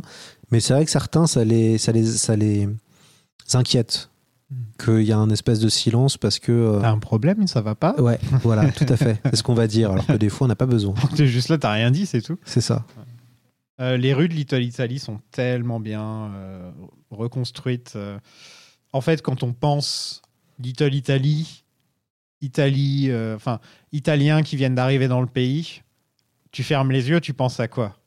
Moi, je pense à Don Fanucci qui marche dans, le, qui marche dans la rue pendant la, la festa et, euh, et qu'on on lui jette une orange, etc. Enfin, moi, je pense à cette image et aussi à Il était une fois en Amérique, en fait. Je trouve Mm. que les deux, se, Mm. se- Mm. les deux se tiennent par la main, en fait, un petit peu dans ces scènes-là. C'est vrai que impossible de ne pas penser, il était une fois en Amérique, Ouais. qui est peut-être l'autre euh, euh, grand, grand, grand film de gangster euh, de All the Time. Et, euh, et d'ailleurs, ce qui serait marrant, enfin, ce qu'on peut faire hein, avec ces films-là, c'est de les regarder chronologiquement en fonction de euh, la date auquel les époques se passent. Mm. Donc, euh, ça serait assez euh, rigolo. Mais il faudrait commencer par était une fois en Amérique, je pense. Et il se finirait avec Il était une fois en Amérique, parce que ça se passe dans les années 80. Là. À la fin, ouais, Ouais. tout à fait. Enfin, si on ignore le parrain 3, hein, bien sûr. Si on ignore le parrain 3, ouais. il se passe quand le parrain 3 déjà? Fin 70, non? C'est pas un truc comme ça? Ou plus tard Non, encore? plus tard, plus Ouais. tard. Non, non, c'est. Je, je pense qu'il y a toute une référence à Pie XI, enfin le, en tout cas le pape qui était avant Jean-Paul II. Euh, Ah oui, non, quelque chose. Ouais, Pie XII, Mm. voilà. Pete Clemenza, incarné par le regretté Bruno Kirby, euh, lui demande de garder des armes au chaud.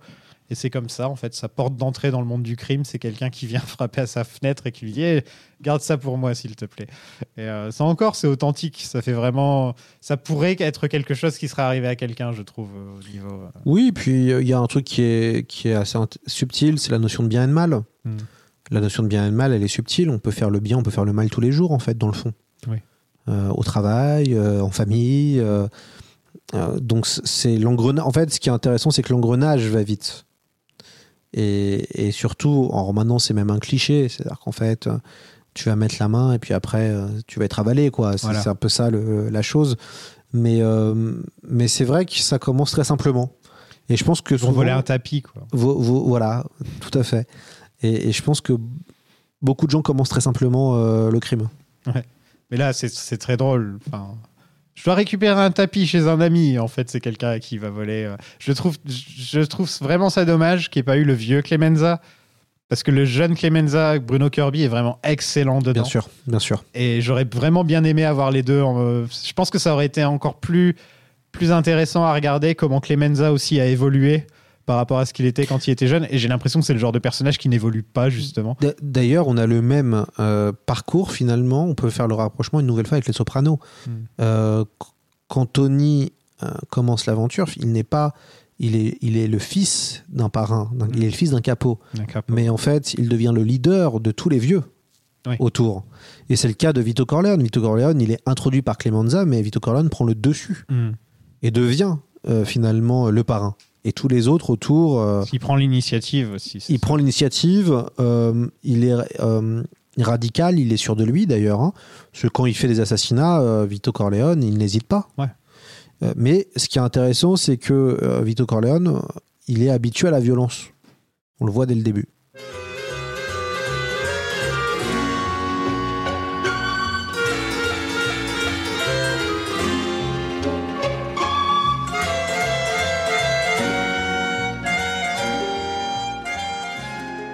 Michael va voir Eman Ross qui, le, qui se la joue franchement euh, gentil papy qui ferait pas de mal à une mouche. Il est assez drôle. Euh, Pacino joue parfaitement avec le volume de sa voix. Il commence, il parle tout doucement comme ça. Et d'un seul coup, c'est dans ma maison Et ça, c'est quelque chose qu'il va faire dans toute sa carrière, un petit peu changer de ton. Et je trouve que le Parrain 2 est plus dans la continuité de ce qu'il va faire par la suite que le Parrain 1 où il est beaucoup plus dans la retenue et calme. Dans le Parrain 2, on ressent un petit peu des petits moments quand il hurle ou quand la scène que tu disais avec Kay, par exemple, où tu sens qu'il y a un petit peu de, Tony Montana qui, attend au coin, quoi, qui, qui, est, pas loin. Tu sens qu'il va arriver à, To- à Tony Montana euh, un jour ou l'autre. euh, ou- parce que Pacino, en fait, c'est ça le truc. On dit tout le temps, il y a deux Pacino. Il y a le Pacino qui murmure au début de sa carrière et le Pacino qui hurle dans la fin de sa carrière. Oui, et, et puis euh, le Pacino et, et finalement ce personnage-là, euh, on, on voit, euh, on, on voit une forme d'ivresse dans ce film de Pacino, dans le personnage de Michael Corleone en fait. Mm. Dans le premier film, Michael Corleone, il protège sa famille. Il défend une famille qui est attaquée et Mm. qui est affaiblie. D'ailleurs, c'est drôle, dans le parrain 1, c'est euh, c'est down and wise. Donc, la famille est affaiblie et à la fin, la famille un rebond. re- rebond et, et- et devient de plus en plus puissante. Et alors que dans le parrain 2, on pourrait voir ça comme rise and fall. C'est-à-dire que la, famille est très puissante, mais elle va sombrer parce qu'elle va, se dé- elle va se détruire. Quand bien même Michael Corleone finit encore plus puissant qu'à la fin. En fait, il y a aussi une autre différence. Comme tu le disais, Michael, il se bat pour sa famille dans le premier. Et dans le 2, en fait, c'est lui qui est attaqué. Et il voit ça comme une attaque contre sa famille, alors que c'est contre lui, en fait. Oui, parce qu'on voit bien que Michael Corleone, il exerce le pouvoir avec, euh, avec autorité. Pas du tout comme son père. Euh, son père est beaucoup plus euh, subtil et habile dans la façon de gérer les, les hommes et les gens. Michael Corleone, il est dans le rapport de force, il est dans le pouvoir. Il humilie en permanence son frère sans vouloir l'humilier, C'est d'ailleurs. un pur capitaliste, Michael Euh, Corleone. et puis évidemment, Michael Corleone, il, il, euh, il fait du business à une largement plus grande échelle. Mhm. Euh, donc ça préfigure les années 80-90, la finance. et, et du coup, c'est c'est pour ça que c'est un très très beau personnage et un très bel anti-héros. On apprend que la top, hélas, est Fredo, euh, qui s'est fait avoir par Johnny Ola, le bras droit de Ross, joué par Dominique Chianese, euh, qui, est, euh, qui est oncle junior dans Les Sopranos, qui est toujours en vie d'ailleurs, Ouais, qui est un magnifique acteur. Qui chante très bien. aussi. D'ailleurs, tous les traîtres sont toujours montrés au début dans le parrain. On te le dit tout de suite qui est le traître. C'est un peu comme dans un épisode de Colombo où tu es au courant de Et- qui est le tueur. Comme dans un bon polar, dans un Ouais, bon polar, on- le le, tueur, le quoi. tueur apparaît très vite. Ouais. Enfin, on ne le sait pas qui, mais le, le traître ou le tueur apparaît tout de suite. Parlons de l'orange dangereuse du parrain. Est-ce que tu savais qu'il y avait un truc avec les oranges dans le parrain? Bah, euh, il y a la fameuse euh, séquence euh, où Du Don qui se fait tirer dessus et qui tombe avec c'est les- ça, et qui meurt, et puis là, l'autre séquence où il s'amuse avec il la, s'amuse avec, ça, ça avec dans- la, la- l'orange. l'orange dans sa bouche quand C'est il ça. juste avant de mourir. C'est ça. Donc il y a Fanucci avec une orange dans les mains en marchant, j'en ai parlé tout à l'heure. Il y a Tessio qui mange une orange pendant le mariage et Tessio meurt pas longtemps après. Euh, Il y a une autre scène où... Non, en fait, Tessio, ce qui est, ce qui est intéressant, c'est qu'il se lève et il passe devant toute la famille pour récupérer une orange, comme s'il croisait la famille, en fait. On voit des oranges dans le meeting des cinq familles. Mm. Clemenza qui cuisine. Johnny Ola qui en propose une à Michael. Dans la scène entre Tom Hagen et le producteur, euh, c'est un truc qui revient énormément. Et en fait, la raison, d'après Coppola, c'est que déjà, c'était pas voulu à l'origine. Dans le premier, en tout cas, c'était pas un message, quoi que ce soit. Il n'y avait pas un message. Mais qu'en fait, l'orange représente pour lui la mémoire de la Sicile. Euh, pour les, pour les gens du Sicilien ou même d'origine italienne, quand ils mangent une orange, ça leur rappelle le pays. Et donc, ça rappelle des bons ou des mauvais souvenirs. C'est ça qui veut dire par, par là. Et on va revenir au Soprano. Euh, dans la saison 1, Tony Soprano, il y a une tentative de meurtre contre lui. Oui. Et c'est quand il achète du jus d'orange. Oui. Voilà. Oui, oui, oui, oui. Bah, de toute façon, euh, les sopranos citent allègrement, euh, c'est, euh, c'est, classique. Les frères Rosato essaient d'assassiner Frank. Et là, il y a un truc que je piche pas. Pourquoi ils lui disent Michael Corleone te salue s'ils avaient l'intention de le tuer? Hmm. Parce qu'il y a un flic qui rentre et c'est comme ça qu'au final, euh, ils sont obligés de le laisser partir. Hmm. C'est la première fois que je trouve un, un plot hole dans, dans le parrain depuis le début. Il y a un truc qui va pas.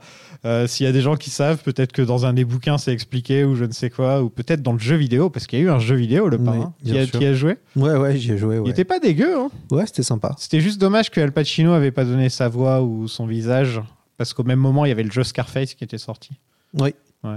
Ouais, ouais, c'était la grande mode euh, post-mafia, hein, puisqu'en fait, euh, Ouais, ces jeux-là euh, rebondissent à un jeu culte qui s'appelle Mafia, qui est remarquable et qui, est- qui s'inspirait déjà de GTA, sauf que ça se passait à la mafia des années 30, et donc il y a eu toute une trilogie Et le parrain est sorti aussi pour faire écho à ça. Ils ouais. ont sorti les deux premiers. Ouais.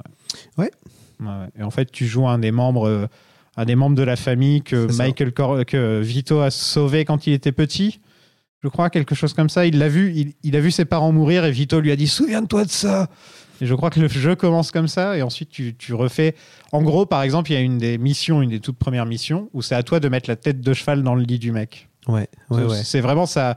Ça comble les trous en fait. Ouais, ouais, c'est malin. Ouais. C'est assez malin. Et puis, c'est c'est fait par des fans, hein, quand même, ça, Ouais, se, ça ça se se sent. C'est tous les jeux vidéo. C'est un jeu des années 2000. euh, C'est ces jeux-là qui sortaient. Qui a... Il y avait une, une certaine. euh, Il y avait pas mal d'offres, en fait, dans ce type de jeux euh, euh, de mafieux, puisque, bon, on surfait sur du GTA-like. Hein, euh. Oui, t'allais dans les t'allais dans les business et tu mettais la pression aux gens. euh, Ouais. Je me rappelle, c'était plutôt, c'était plutôt sympa. ouais. Les ouais, vieilles voitures, la musique, enfin, il y avait un truc quand même. Oui, et puis il y a une, quand même une attirance. euh, Moi, je pense qu'il y, a- il y a toujours une attirance pour cette époque. C'est Euh, mieux que le jeu des Sopranos, par contre. Oui, qui est une daube. Euh, C'est mais il y a- il y a une vraie attirance sur, euh, sur cette époque, puisqu'en fait, c'est aussi, le, c'est aussi une époque qui est très reliée au, au film noir et qui a un genre magnifique, euh, très cinématographique, très visuel. Euh, et du coup, il y a un imaginaire qui se dégage euh, réellement.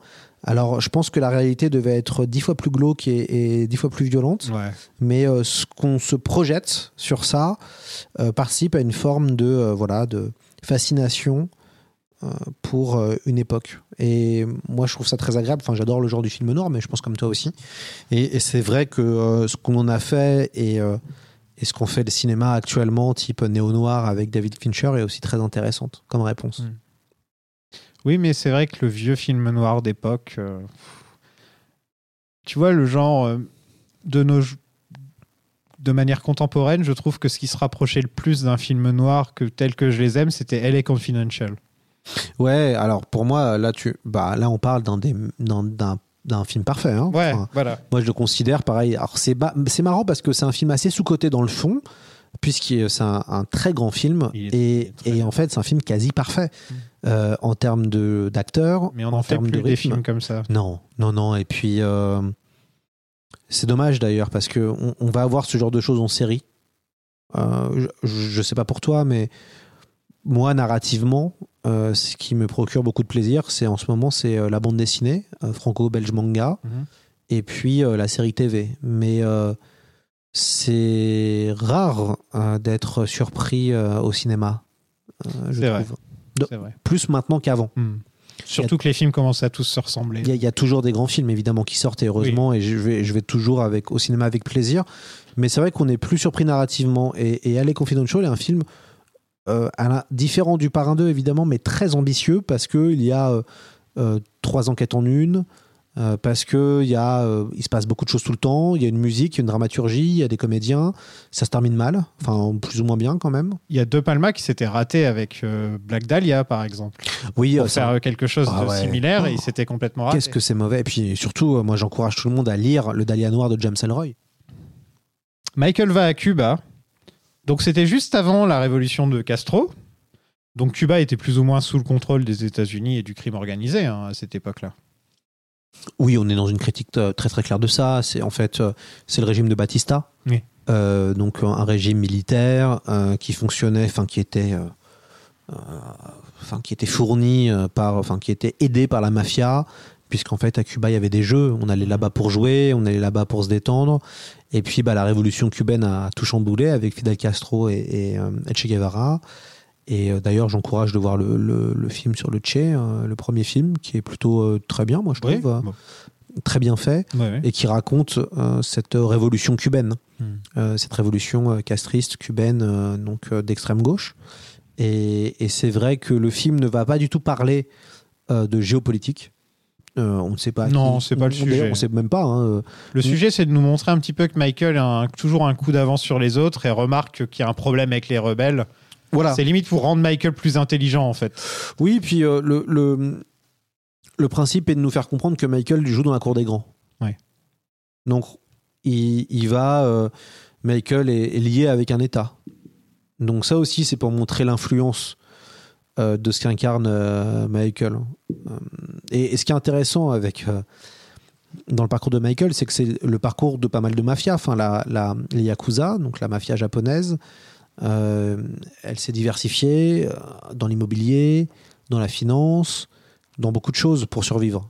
Puisqu'en fait, au Japon, dans les années 80-90, il y a eu des lois très restrictives où si un homme d'un kumi, euh, donc d'un groupe mafieux, faisait un crime, tout le membre du groupe devait payer, pour, devait payer à cause de son crime. Ah, c'est la, loi RICO, mais fois 1000 en Ouais, fait. quoi. tout à fait. Ouais. Et c'est comme ça en fait qu'ils ont totalement affaibli euh, les euh, yakuza. Mais à ce niveau-là, je vous encourage vraiment à voir, enfin à lire surtout Tokyo Vice de Jack euh, Jake Adelstein et qui a été bien adapté par Michael Mann, qui est showrunner entre autres de la série.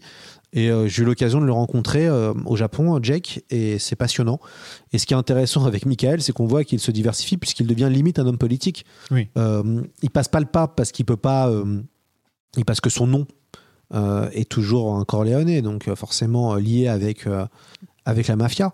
Mais, euh, mais il devient aussi puissant euh, qu'un homme politique. Ce film est beaucoup plus sur euh, la politique d'ailleurs. C'est euh, si on devait mettre euh, des thèmes à chacun des films, c'est euh, la famille, la politique, le- la religion, un petit peu. Oui, bien sûr. Ouais. Bien sûr, on Chacun des films, c'est un peu ça, quoi. Oui, oui, tout à fait. Et puis, euh, et puis il y a une vraie réflexion sur euh, le pouvoir, mais que le Parrain 3 est- est, euh, évoque Ouais, ouais. très très bien d'ailleurs. C'est là où le Parrain 3 est, est- est le plus intéressant. C'est tout ce Ah, qu'il il y a des bonnes choses dans le parrain. C'est tout ce qui dit vraiment sur la, la religion, sur le pouvoir. Mm.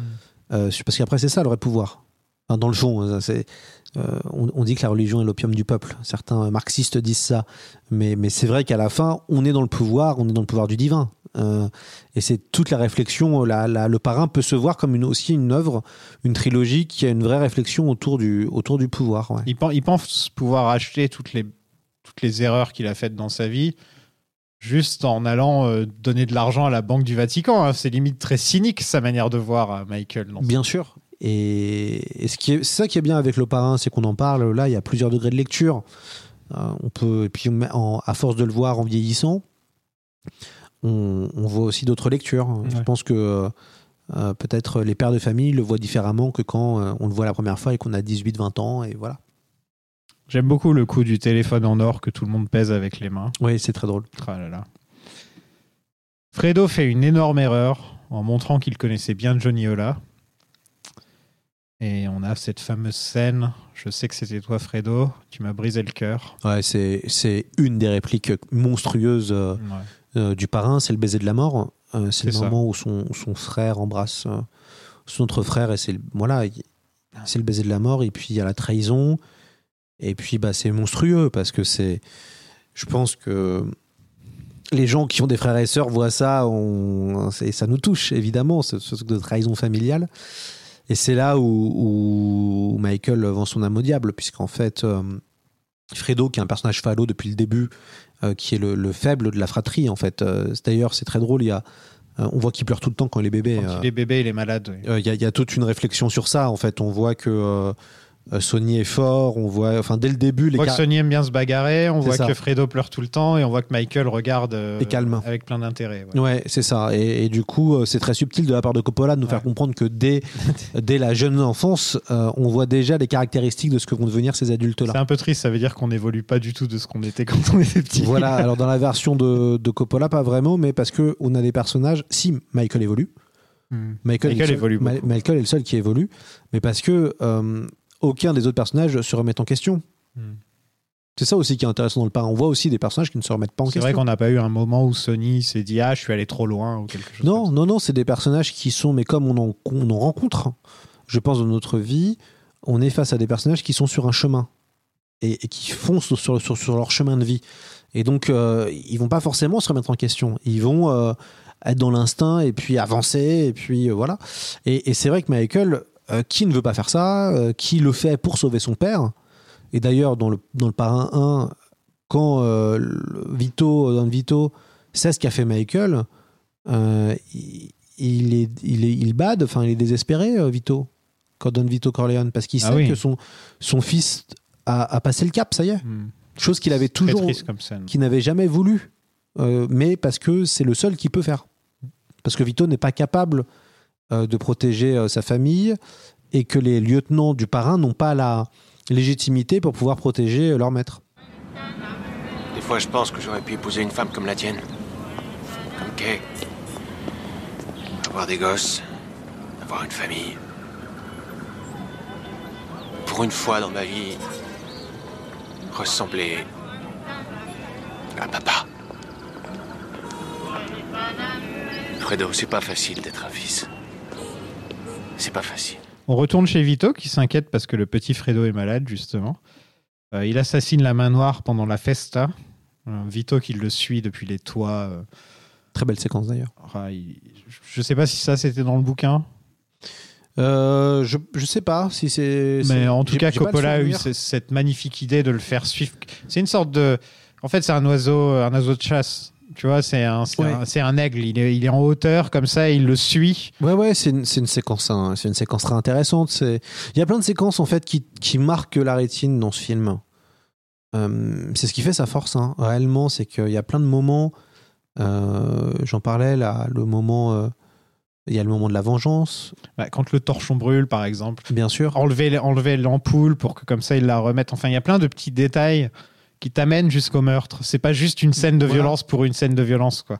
Non, mais c'est vrai que dans le Parrain 2, je peux citer cinq scènes qui m'ont qui m'ont marqué, par exemple, comme le Parrain, hein, justement. Mais c'est ça aussi qu'on voit Le les. parrain, il y en a plus encore. Oui, oui, bah le Parrain, de toute façon, tout est iconique. Ouais, voilà. Mais c'est c'est là où on voit vraiment euh, la. C'est quoi l'essence d'un grand film? Ou d'un film qui est important pour nous Parce que des fois, on peut avoir des, des- des liens particuliers à un film qui est peut-être pas très bon, mais qui fait écho à peut-être des thématiques qui nous plaisent. Mais c'est vrai que dans le Parrain et dans le Parrain 2, euh, il y a beaucoup de séquences extrêmement marquantes. Et à ce niveau-là, je, je le, je suis tiré au même niveau que, un- que certains films de Kubrick. Euh, la force du cinéma de Kubrick, c'est qu'on a des séquences qui nous marquent euh, réellement. Et, et c'est la force de, de son cinéma, moi je trouve, à, à Stanley Kubrick. Euh, et c'est aussi la marque de grands réalisateurs. C'est qu'à travers des films, là je vois derrière euh, votre animateur préféré une magnifique euh, image de- du Lynch Planning De David Lynch. de David Lynch et ça me fait penser que bah, da- dans, dans le cinéma de David Lynch, dans les meilleurs films de David Lynch, on a des séquences qu'on n'oublie pas. C'est marquant. C'est très marquant. Mais Et pareil pour Hitchcock, bah, bien sûr, par alors, exemple. On ouvre le Parrain 2, je crois, sur le, le fauteuil vide de Oui, Vito oui Corleone. c'est hein, une, ça, une hein image très marquante. Ok, c'est Michael qui était assis là, mais une fois qu'il se lève, celui qu'on imagine à sa place, c'est Vito. Hmm, Tu vois Cette chaise, ce sera toujours celle de Vito. c'est Bah, J'ai ce sentiment-là avec Michael, avec ce- ce- cette petite scène. Euh, il y a une direction artistique dans, euh, dans le Parrain qui est, euh, qui est extrêmement intéressante. Le, le logo est très intéressant, Ah oui. évidemment. Alors, ce qui est rigolo, c'est que d'ailleurs, on, on oublie totalement l'auteur du Parrain, qui est très peu connu. hein. Mario?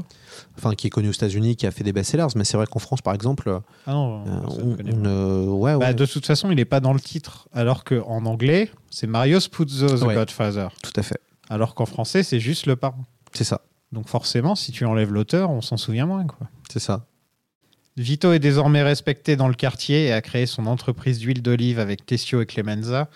Et cette petite scène que j'ai trouvée... t- En fait, ils avaient mis un clou dans la serrure de la porte, mais ils l'avaient pas dit à l'acteur qui est en train de dire au revoir et qui panique un petit peu devant Vito. Il faut que j'y aille, il faut que j'y aille. Et il essaie d'ouvrir la porte. Et en fait, il l'a laissé improviser. Il a juste dit à l'acteur, à l'autre acteur, tu peux enlever le clou une fois qu'il a fini d'improviser. Et donc tout ça, c'est de l'impro en fait. Hmm. Et ça, elle, Oui, c'est vrai. elle est bien vrai. cette scène. Tout à fait. Michael demande à la maman si on peut perdre sa famille. Bah, c'est Il a intéressant. déjà, il a déjà décidé de, de tuer Fredo, là, on est d'accord Ah, mais je pense qu'il a fait, sa- il a pris sa décision quand il l'embrasse. Quand il l'embrasse. Il sait que c'est, il sait qu'en fait, dans sa logique, il est obligé, d- il est obligé d'abattre tous ceux qui veulent l'abattre. Mm. Sauf Donc, que Fredo euh, voulait pas la battre. Fredo voulait juste avoir. Fredo est con. Oui, bah, Je pense pas que de son point de vue, il voulait tuer son frère, en fait. C'est pas. Enfin, j'ai du mal à me dire, Fredo, de lui-même, s'est dit ah, je vais doubler mon frère. Je me suis, je, je pense qu'il s'est fait totalement manipuler par Johnny Ola et c'est ça le truc. en fait, euh, le problème de, de Fredo, c'est que c'est le point faible de Michael. C'est vrai. Euh, Ola attaque sur le point faible de Michael. Le point faible de Michael, c'est son frère. Donc, euh, au lieu, alors, ce, ce qu'on aurait pu se dire, c'est que Michael peut-être euh, bannit son frère ou l'exile et l'oblige à rester dit à un moment. quelque part. Et, et en effet, il, il, euh, il pourrait. se- mais c'est impossible. Et je pense que la mort de Fredo euh, apporte d'autres choses. Enfin, en tout cas, c'est le nouveau pacte avec le diable que signe euh, Michael, euh, qu'il a déjà signé une première fois. Un comité contre le crime organisé a lieu au Sénat et Michael s'y rend. Bah, c'est une nouvelle fois dans le but d'être légitime et de ne pas passer pour un voyou, sauf que c'est un peu l'effet inverse. Il ramène le frère de Franck d'Italie pour lui mettre la pression. Ça, c'est magnifique comme comme c'est un, un coup d'échec qui fait en fait je ramène ton frère.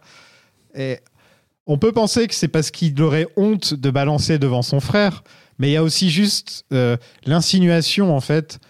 Je tuerai ton frère si tu me balances, de toute façon. Hmm. Donc euh, il y a deux messages balancés ensemble. Quoi. Ce qui- est intéressant euh, pour, euh, dans cette séquence-là, c'est qu'en fait, on voit que Michael aussi perd pied. Et, et- et- et on est toujours en montage parallèle avec Vito Corleone qui crée sa famille aussi. Donc, ça- ça- ça joue d'autant plus, ça impacte d'autant plus ces séquences-là. J'ai l'impression qu'il il pourrait très bien ne pas aller au Sénat. Il dit je pourrais, euh, je pourrais euh, plaider le, cinquième amendement et donc ne pas venir. Euh, mais il décide de venir justement pour vendre, vendre ce- cette image de, de, vrai, de vrai businessman qui n'a rien à voir avec la mafia. Mais je pense que ça a dû avoir l'effet inverse parce que tout le reste de sa carrière, t'étais cité, dans le, cité au Sénat à cette époque-là. Enfin, j'ai cette impression que d'avoir fait le choix d'être venu, ça a peut-être ruiné son futur sur longtemps, en fait, sur le long terme. Oui, en même temps, et puis il y a tout un jeu qui est que finalement mentir au Sénat, c'est pas grave. Oui. Tuer des gens, c'est pas grave, mais tuer son frère, c'est grave. Enfin, Mentir à ta femme, euh, c'est pas grave. Oui, en fait, dans le fond, euh, le, plus, le plus important à la fin, c'est ce sacrifice. Mm. Mais, euh, mais puis il y a une référence à la romantique avec le fameux témoin, d'ailleurs. Michael et Fredo discutent de la situation. On n'a pas trop parlé de John Cazale depuis le début. Euh, très grand, très grand acteur, évidemment. Très grand second rôle. Très grand second dans un rôle. après-midi de chien. Euh, acteur magnifique, qui a une vraie gueule. The Deer, The Deer Hunter aussi. Oui, The Deer Hunter, donc Voyage au bout de l'enfer. C'est ça. Où il fait un des trois euh, héros avec Christopher Mhm. Walken et Robert De Niro. Euh, c'est un acteur qui a une vraie. euh, Il est excellent dans un après-midi de Sensibilité. chien. Dans un après-midi de chien, je pense que c'est peut-être avec Fredo, c'est peut-être les. Le, non, mais c'est un, im- un immense acteur, hein, qui est mort trop jeune d'ailleurs. hein. Mort très jeune. ouais. Ouais. Il grand était, ami de Pacino. hein. Il, devait se marier avec Meryl Streep quand il est mort. Oui, tout à fait. Ouais. Tout à fait. Ça, c'est une, c'est une vraie gueule et puis c'est. Ça fait qu'on n'en fait plus des mecs comme ça. euh, Alors aux États-Unis, ils ont un vivier d'acteurs qui permet d'arriver à, à faire apparaître des gens qui ne viennent de nulle part et qui arrivent à percer d'un coup, vieux comme jeunes. C'est la force de, de- Mais bon, là, c'est une telle industrie, le cinéma là-bas, qu'ils ils arrivent à faire apparaître ce genre de personnages euh, et d'acteurs. Euh, nous, on voit que c'est compliqué d'arriver à renouveler nos, nos comédiens. on a plus ou moins tout le temps les mêmes acteurs qui jouent tout le temps les mêmes Ouais. rôles. Bah, c'est là que une des choses que j'aime beaucoup dans les Sopranos ou les Affranchis, c'est que c'est des gueules. Ils, ils vont te chercher des mecs du Ouais. New Jersey, des mecs de New York qui parlent avec l'accent, qui sont souvent en surpoids. Euh, c'est c'est authentique. Il n'y a pas forcément ça euh, dans les autres dans les autres séries par exemple ou les autres films où j'ai pas l'impression. En fait, on laisse pas assez notre chance aux gens qui, qui sont pas forcément beaux euh, de manière classique de nos jours. Oui, alors ce qui est intéressant, c'est que quand tu regardes Gomorrah, le, le docu-film qui avait été fait par euh, Saviano, je crois, c'est ça, euh, tu vois les mafieux italiens, ils sont tous gros, Ouais, ils voilà. sont tous laids. Euh, Regarde les Sopranos, il n'y a pas de beaux gosses dans les Sopranos, hein, tu vois. bah, peut-être Michael Imperioli euh, qui fait mec. ouais, ça va, ouais. C'est quoi qui lui dit déjà Tu pourrais t'allumer une cigarette dans la, sous, sous la pluie? Parce qu'il a un grand nez, c'est Ouais, pour ça qu'il pourrait t'allumer une cigarette sous la Mais, mais sinon, tu as totalement raison, il n'y a pas de. Puis dans, dans les Sopranos, il y a un côté monstrueux. Euh, mais comme dans le parrain d'ailleurs, hein, ou comme dans les affranchis, comme dans Casino. Mais dans le parrain, t'as quand même Pacino, De Niro, c'est des, be- des beaux hommes. Tu vois, des- Oui, alors c'est des, hommes qui sont beaux, et, mais Pacino, il y a un côté monstrueux. Hmm. Euh, mais en effet, oui, oui, bien sûr, bah, c'est Pacino. C'est un... Parce que John Cazale, tu vois, c'est pas, pas une tête que tu vois encore dans le site. Même des mecs comme Steve Buscemi, on n'en fait plus des comme ça. Tu vois ce que je veux Bah, ils dire sont, ouais, bah, oui, typiquement Steve Buscemi qui a joué dans pas mal de films de mafieux. Et dans les Sopranos. oui. Et dans Les Sopranos, encore une fois, et qui a une euh, vraie gueule. Mais pour en revenir à John Cazale, il est totalement pathétique dans cette scène. Il est censé essayer d'en imposer auprès de son frère, mais il s'enfonce dans son siège de plus en plus, limite à être de manière horizontale au bout d'un moment, pendant que son frère, lui, il est dos à lui, et il regarde vers l'horizon, il regarde à l'endroit où, Fredo va mourir, il regarde vers le lac, et, Fredo s'enfonce de plus en plus, c'est pathétique, alors que c'est le moment où normalement il, il- devrait se lever et dire Michael, je suis ton grand frère. Mais il n'y arrive pas en fait. Il n'y arrive pas du tout. Il est faible. Et jusqu'à la fin, il sera faible. Sauf qu'on sait que c'est une bonne personne. Ça se voit quand on le voit avec son, son, son avec son neveu, avec le fils de Michael, où il veut, il veut aller pêcher avec. Mais il n'est pas fait pour ce monde, tout simplement. Fredo n'est pas fait pour ce monde. Oui, et en même temps, euh, ce qui est intéressant, c'est que c'est réaliste. C'est qu'on a, je pense qu'on a plein de Fredo autour de nous. Oui, On ça a- se trouve, on est le Fredo. on, on a plein de gens. Enfin, moi, je, pense que dans ma sphère professionnelle, j'en ai déjà rencontré, et peut-être, euh, peut-être toi aussi, mais il y a plein de gens euh, qui sont très gentils, qui sont toujours à voir, quoi qu'il arrive, décennie après décennie. Euh, Il y a plein de gens qui se font martyriser, euh, pareil, collège, lycée, monde adulte, monde du travail. Et, en fait, c'est très compliqué parce qu'on se rend compte que dans certains milieux, il y a des, profils qui, malheureusement, ne marchent pas et ne fonctionnent pas. Et, euh, et vont et, et c'est ça qui est difficile parce que quand même en fait Fredo il aurait pas dû enfin c'est lui qui aurait dû ne jamais être dans ce milieu là Non. qui, qui aurait dû être préservé depuis le début mais comme Fredo est dans la copie puisqu'il ne fait que copier ses frères que ce soit dans le parrain 1 ou dans le parrain 2 il essaye de copier et de se donner une contenance C'est un gros fêtard aussi, Fredo. C'est ça. son- et puis euh, c'est aussi le c'est le seul noceur dans la famille. Hmm. Alors Sony, un petit, on sent que Sony a, on va dire, des prédispositions pour faire la fête et, rigoler. Ouais, mais pas autant que Fredo. Mais- Fredo, il- on le voit à un moment où il, présente tous les mecs à la soirée et il connaît les noms de chacun des mecs et il fait une blague sur chacun des mecs. Et tu peux te dire, Fredo, c'est le gars qui était fait pour euh, organiser des soirées. Et, et Fredo, c'est quelqu'un qui a besoin d'exister à travers les paillettes parce qu'il n'a pas du tout confiance en, en, en lui. Un- en fait, ce qui est intéressant avec ce personnage, c'est que c'est un personnage qui est très humain et euh, qui est très crédible dans notre réalité. Et dans une famille euh, inhumanisée, en fait. au bout d'un Ouais, moment. parce que- Déshumanisée, pardon. Parce que c'est vrai qu'un un Michael Corleone ou un, un Vito Corleone, on n'en rencontre pas beaucoup dans notre vie, des gens comme ça. Euh, et, et du coup, c'est vrai que Fredo, euh, comme la, la Mama hein, d'ailleurs, qui est un personnage un second rôle qu'on voit pas beaucoup, mais qui est là. On a les trois scènes, mais on, elle est marquante. Voilà, euh, comme la Mama, qui sont des, des gens réalistes et ça nous touche aussi parce qu'on se, on peut aussi se reconnaître. J'aimerais bien qu'on, enfin, Même Connie, on, a connu des Connie. Enfin, ouais. euh, avide de pouvoir, euh, qui est en souffrance euh, suite à, au péché originel, euh, voilà, euh, qu'a commis de son, son frère, euh, qui est une ancienne femme battue, euh, qui euh, décide de prendre sa revanche contre les hommes. Et, euh, et c'est vrai que euh, euh, Connie, elle a un côté, ouais, elle a un côté humain et, et c'est un personnage super. Enfin, moi j'aime beaucoup Talia Shire dedans, elle est, elle est top. Donc euh, c'est des personnages qui sont. euh, le, le parrain, c'est avant tout des personnages qui nous touchent, amis comme amis comme ennemis d'ailleurs, hein. parce qu'ils sont tous, ils sont tous touchants à un certain degré. Hein. Ouais, c'est ça. Ils sont- on, a vraiment l'impression de faire partie de cette Vi- famille. Vi- Vito Corleone, c'est la séquence où il joue avec son petit-fils, par exemple. Oui. Dans le, dans le premier film. Ou dans, dans le deuxième film, c'est c'est toutes ces séquences avec sa famille, quand il prend Michael dans les bras, quand il, prend, quand il soutient sa femme. Quand toutes ces séquences-là, c'est des séquences qui permettent d'humaniser en fait le personnage et on peut se reconnaître euh, à, travers, euh, à travers eux. Après, ce qui est intéressant avec Vito, c'est que bah, Vito, il, il représente bien, la- c'est un- c'est quelqu'un, comme tu l'as dit tout à l'heure, c'est quelqu'un de normal en fait. Ouais. Et, et en fait, tu ne peux pas être normal dans un monde où euh, tout le monde s'entretue en, en permanence. Parce que aussi, la, la, la leçon du parrain, c'est que seuls les plus durs euh, survivent. C'est moi l'aîné, le frère aîné, et tu m'as placé sur le ventre C'est ce que papa souhaitait. Mais ce n'est pas ce que moi je souhaitais Je suis à la hauteur, je suis pas un minus Je suis pas ce que les gens croient Un con, je pense, moi, et je veux qu'on me respecte Kay demande le divorce et entre nous, personne ne peut lui en vouloir.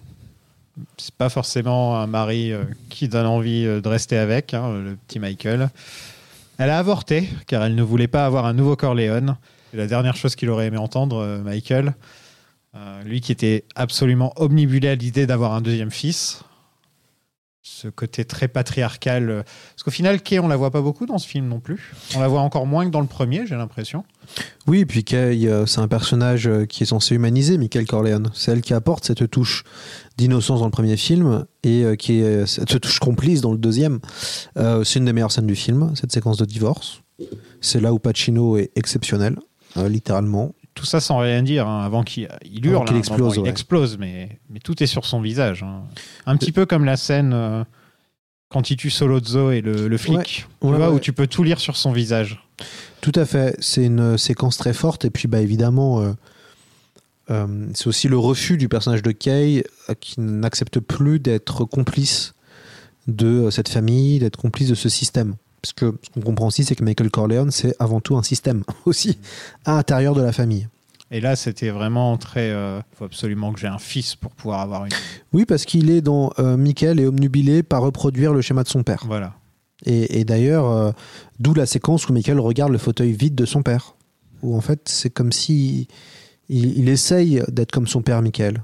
Mais euh, il, est, euh, il est impitoyable parce qu'il est froid. C'est quelqu'un qui a, qui a le sang. Enfin, on, voit, euh, on le voit dans le premier film d'ailleurs, mais on voit que c'est quelqu'un qui a. euh, et, et je pense que c'est parti de la mort de sa femme, de sa première femme, euh, qui le fait changer. C'est à ce moment-là où. où- C'est vrai qu'on n'a pas trop eu l'occasion d'en parler dans le premier épisode de l'impact de la mort d'Apollonia sur Mike. Et c'est à ce moment-là où Michael devient, enfin, devient progressivement un monstre. Bah, quand on le revoit, ensuite, ça fait un an qu'il est de retour aux États-Unis et il va voir Kay euh, et c'est plus du tout le même homme, quoi. C'est plus du tout le même homme. Oui, et puis il y a un côté mélo, euh, mélodramatique d'ailleurs. C'est une, une séquence un peu mélodrame. C'est que Michael se met avec son deuxième choix. Oui. Donc, Mais qui était son premier choix à l'origine. ouais. Mais ça reste son Mais c'est vrai qu'il a mis un an choix. avant de, de retourner voir Kay. C'est qu'il y avait, je me demande ce qui s'est passé avant. S'il a fait du speed dating, euh, ce genre de truc. Non, je pense S'il était sur Tinder. C'est fameux le, c'est la fameuse, c'est le fameux moment où je pense qu'il il devient de plus en plus monstrueux. Donc euh, Michael, il est dans la l'omni, il est finalement comme il commence à cause et grâce à son père pour le protéger. Il est dans quelque chose de la filiation et de la transmission. L'objectif est qu'il soit encore plus puissant que n'a jamais été un Corleone. Et du coup, la punition arrive, euh, arrive dans le troisième film.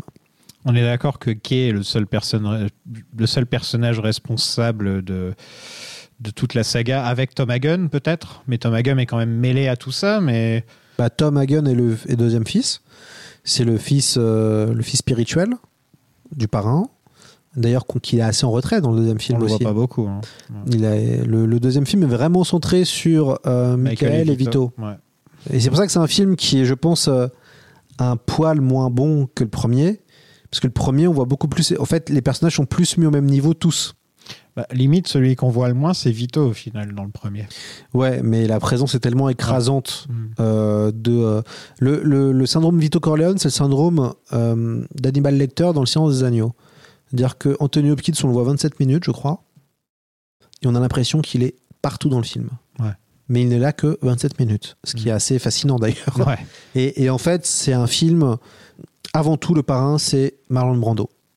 On peut, c'est lui, il écrase le film. Dans le parrain 2, c'est Vito Corleone, enfin c'est Michael Corleone, c'est Al Pacino qui écrase le film.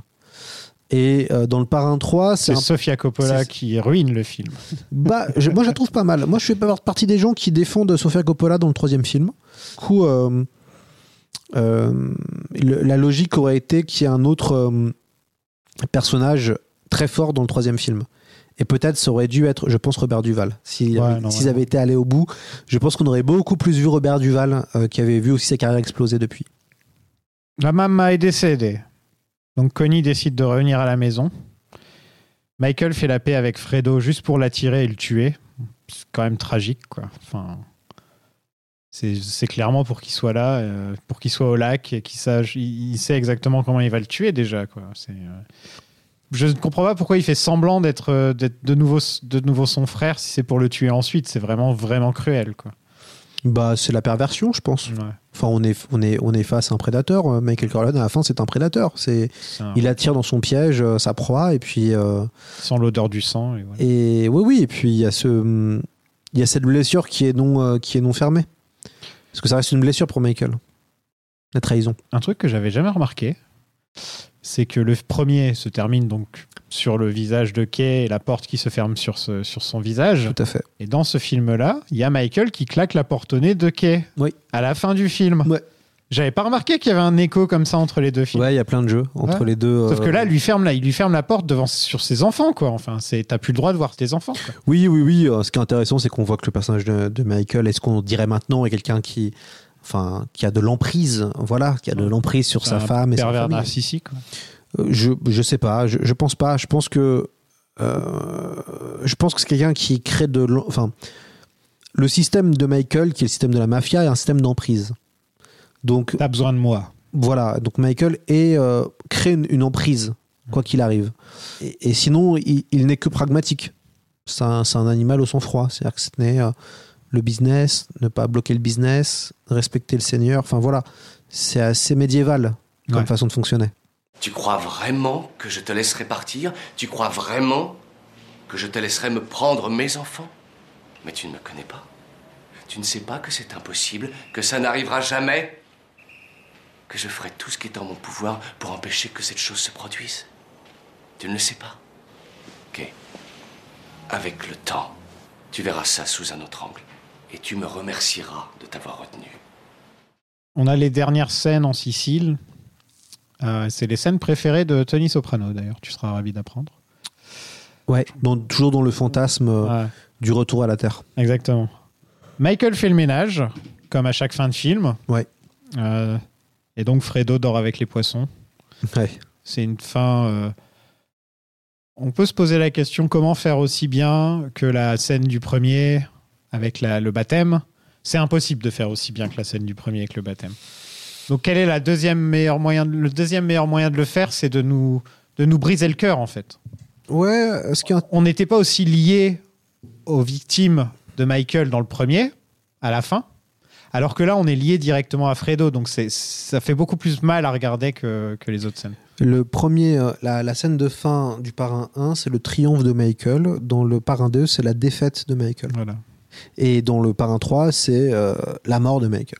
Alors c'est ça aussi qui fait que c'est une vraie réflexion. Enfin, moi j'ai hâte d'écouter le débat avec Nico Pratt sur la question parce que normalement, quelqu'un comme Michael Corleone, il devrait être comme euh, le personnage de Roy Logan dans Succession. Dans Succession, euh, le, donc le, le grand héros Logan de la Roy. série, le pardon Logan Roy dans Succession, je pense que c'est quelqu'un qui n'aime pas ses enfants, Non. Ah non, ça c'est clair et net. hein. qui n'a pas d'affect. Non. Et je un pense requin, que quelqu'un comme Michael Corleone devrait être comme ça, logiquement. Donc tu penses qu'il devrait pas aimer sa fille, quoi. Après tout ce qu'il a fait, Hmm. euh, je, je pense, enfin, logiquement, le personnage devrait perdre, sociopathe. devrait perdre, ouais, toute affection. Ouais, c'est un sans-affect, sociopathe. euh. Alors, comme on est dans une tragédie, par contre, comme c'est un opéra tragique, le parrain, évidemment, il aime sa fille. Voilà, c'est, après, c'est la référence à Shakespeare. En plus, c'est la fille de Coppola, donc forcément. Voilà, c'est la référence à Macbeth, c'est la référence à, à plein de choses évidemment. Euh, donc, euh, donc à la fin, euh, voilà, on voit que le, le parrain a quand même, a quand même une, une once d'âme. Euh, mais si on était un peu réaliste et pragmatique, je pense que le, le personnage devrait être insensible. Je vois ce que tu veux dire, surtout quand tu enchaînes les deux premiers, et surtout le 2, où tu sens qu'il n'a.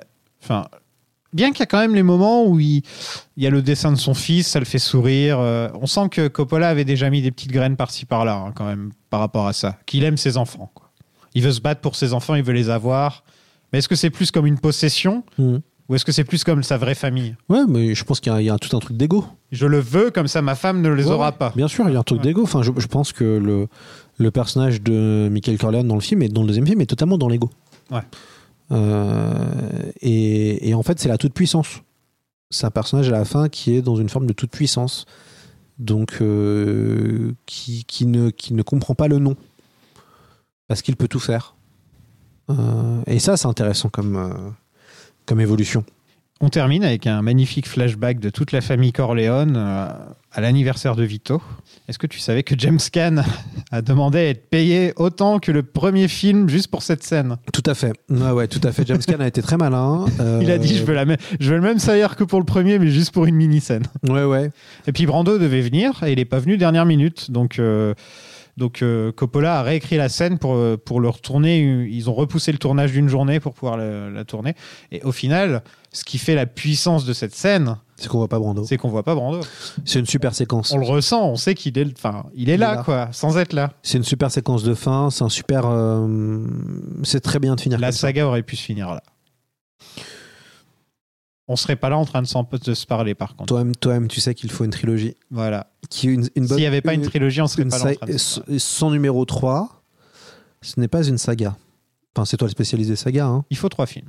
Il faut trois films. Donc, euh, pour que Dune soit une saga, il faudra trois films. J'adore que je suis considéré comme un spécialiste des sagas. C'était pas mon but, mais je me suis Bah, retrouvé. Qui scoltine toutes les Ah sagas ouais, et qui parle que- de sagas des fois qui ne mériteraient pas un podcast. Je pense pas du tout, voire juste un épisode, pas 8 ou 5 ou 6. Je fais un épisode par film, c'est comme ça. Ah. C'est comme Mais t'as du courage quand même de faire Twilight et compagnie. Bon, c'était marrant. On voit que Michael, tout de même, n'a pas tant évolué que ça, parce qu'il choisit la solitude. Il choisit lui-même de rester dans la pièce, de fumer sa cigarette et de dire je pars à la guerre, même si mon père ne veut pas que je le fasse. Mais Michael, il s'isole pendant tout- toute la saga. Voilà, et là, c'est dès le début, quoi. Même avant le premier film, il s'isolait déjà. Bah, Michael, c'est un- ce qu'on appelle un maverick en anglais. C'est un personnage anticonformiste qui refuse, qui veut Il est dans sortir Top du, Gun, ouais. qui voilà. Mais euh, ouais, Maverick c'est aussi un film avec euh, Mel Gibson. C'est un anticonformiste qui ne veut pas suivre le chemin familial tracé, qui euh, euh, qui, qui ne veut pas ça du tout euh, d'ailleurs. Et, et- et c'est d'où ça la tragédie, c'est qu'en fait euh, la vie l'oblige à être ce qu'il n'a jamais voulu être. Et ce qui est triste, c'est que le seul qui le soutient dans, toute cette, dans cette scène, C'est Fredo. c'est Fredo. Bien sûr. Mais parce que Je Fredo. pense que c'est pour ça qu'il y repense. oui, que oui. Michael est sur son banc à la fin, il À repense à ça. Bien sûr. Et en fait, il est, il est dominé. En fait, ce qui est intéressant, c'est qu'on ne sait pas comment est Vito Corleone vieux. Enfin, on le voit vieux. Enfin, pardon, on sait comment il est vieux, mais on ne sait pas comment il est avec ses enfants, adolescents Oui, ou jeunes adultes. non.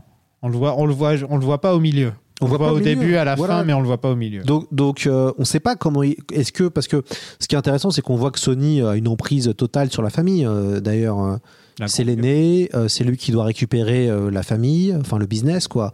Et donc, c'est lui qui porte ce côté de chef de famille. D'ailleurs, il embrouille, il embrouille Michael, dans le- la séquence. Ouais, il quoi. veut l'attraper. C'est l'anniversaire de son père, ils vont s'embrouiller, quoi. Ils vont se frapper parce que euh, Michael veut se casser. euh, enfin, en effet, euh, je peux comprendre, mais veut partir faire la guerre pour voilà défendre. Et donc, les autres hallucinent qu'il ose Hmm. partir. Sauf Fredo.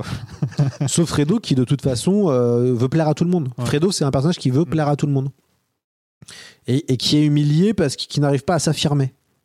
Mais ce que te montre aussi le film, c'est que pour t'affirmer dans ce genre de famille, bah, il faut être prêt à tout. Parce qu'à la fin, Connie, elle s'affirme. Ah Connie, qui est le personnage phallo, aussi comme Fredo, euh, qui est victime dans le parrain 1, euh, elle s'affirme de plus en plus dans la saga. Ah, jusqu'au jusqu'au 3. Jusqu'au 3, ouais, là, elle, est, elle c'est est géniale. C'est elle qui tue des gens, quoi, littéralement. Oui, oui, c'est ça. C'est-à-dire qu'en fait, euh, ça devient une veuve noire, mais. euh, la, ouais, la veuve noire. Ouais, ouais, et puis elle. Elle, euh, elle, euh, elle comprend la. Parce que, ça, en fait, Le Parrain, c'est quand même une saga mélancolique. Enfin, Mm. La musique, déjà. euh, le thème du Parrain, c'est un truc quand même assez mélancolique. On a des, des séquences avec des personnages qui regardent l'horizon, euh, qui sont dans leur tête, enfin, que ce soit Vito mais, ou Michael, c'est des personnages qui sont taciturnes dans le fond. euh, et, et c'est une grande saga mélancolique, le, le Parrain que je pense que ça restera comme un comme un, un sequel euh, très original et très intéressant parce qu'il n'y a pas de euh, il y a peu d'exemples comme le Parrain 2 en termes de suite. La meilleure suite de tous les temps pour toi? Je pense pas que c'est la meilleure suite de tous les temps, mais en tout cas c'est une des suites les plus intéressantes de tous les temps, oui. Parce que la- le troisième film n'était pas prévu. Ouais. C'est ça, enfin, Le 2 non plus. bah le 2 euh, logiquement, enfin, il n'est pas prévu quand même. Au bout de trois ans après, euh, Ouais, il je, se pense fait. que, je pense, sans déconner, je pense que c'est Com- la meilleure fin, de tout, la, me- la meilleure suite de tous les temps. Meilleure suite de tous les temps Ah, ouais, c'est meilleur que l'Empire contre-attaque, c'est meilleur que The Dark Knight, c'est Je sais pas. Je pense que c'est meilleur que Aliens, c'est l'Empire meilleur que Retour vers le futur 2. L'Empire contre-attaque, euh, ça reste très très très très bien quand même. Oui, ah oui, oui, je suis pas en train de dire ça, mais C'est Ce n'est pas parce que tu parles que tu es intelligent. voilà. Non, je, je, je- là là-dessus, je pense qu'on, je pense pas que ce soit la meilleure suite. ok. Euh, Parce que j'ai demandé à Samuel, est-ce que Le Parrain est le meilleur film de tous les temps? Et là, donc, la, meilleure, la question logique, c'était est-ce que le Parrain Le Parrain 2 2 est- est la meilleure suite de tous les temps? de tous les temps? Hmm. Hmm.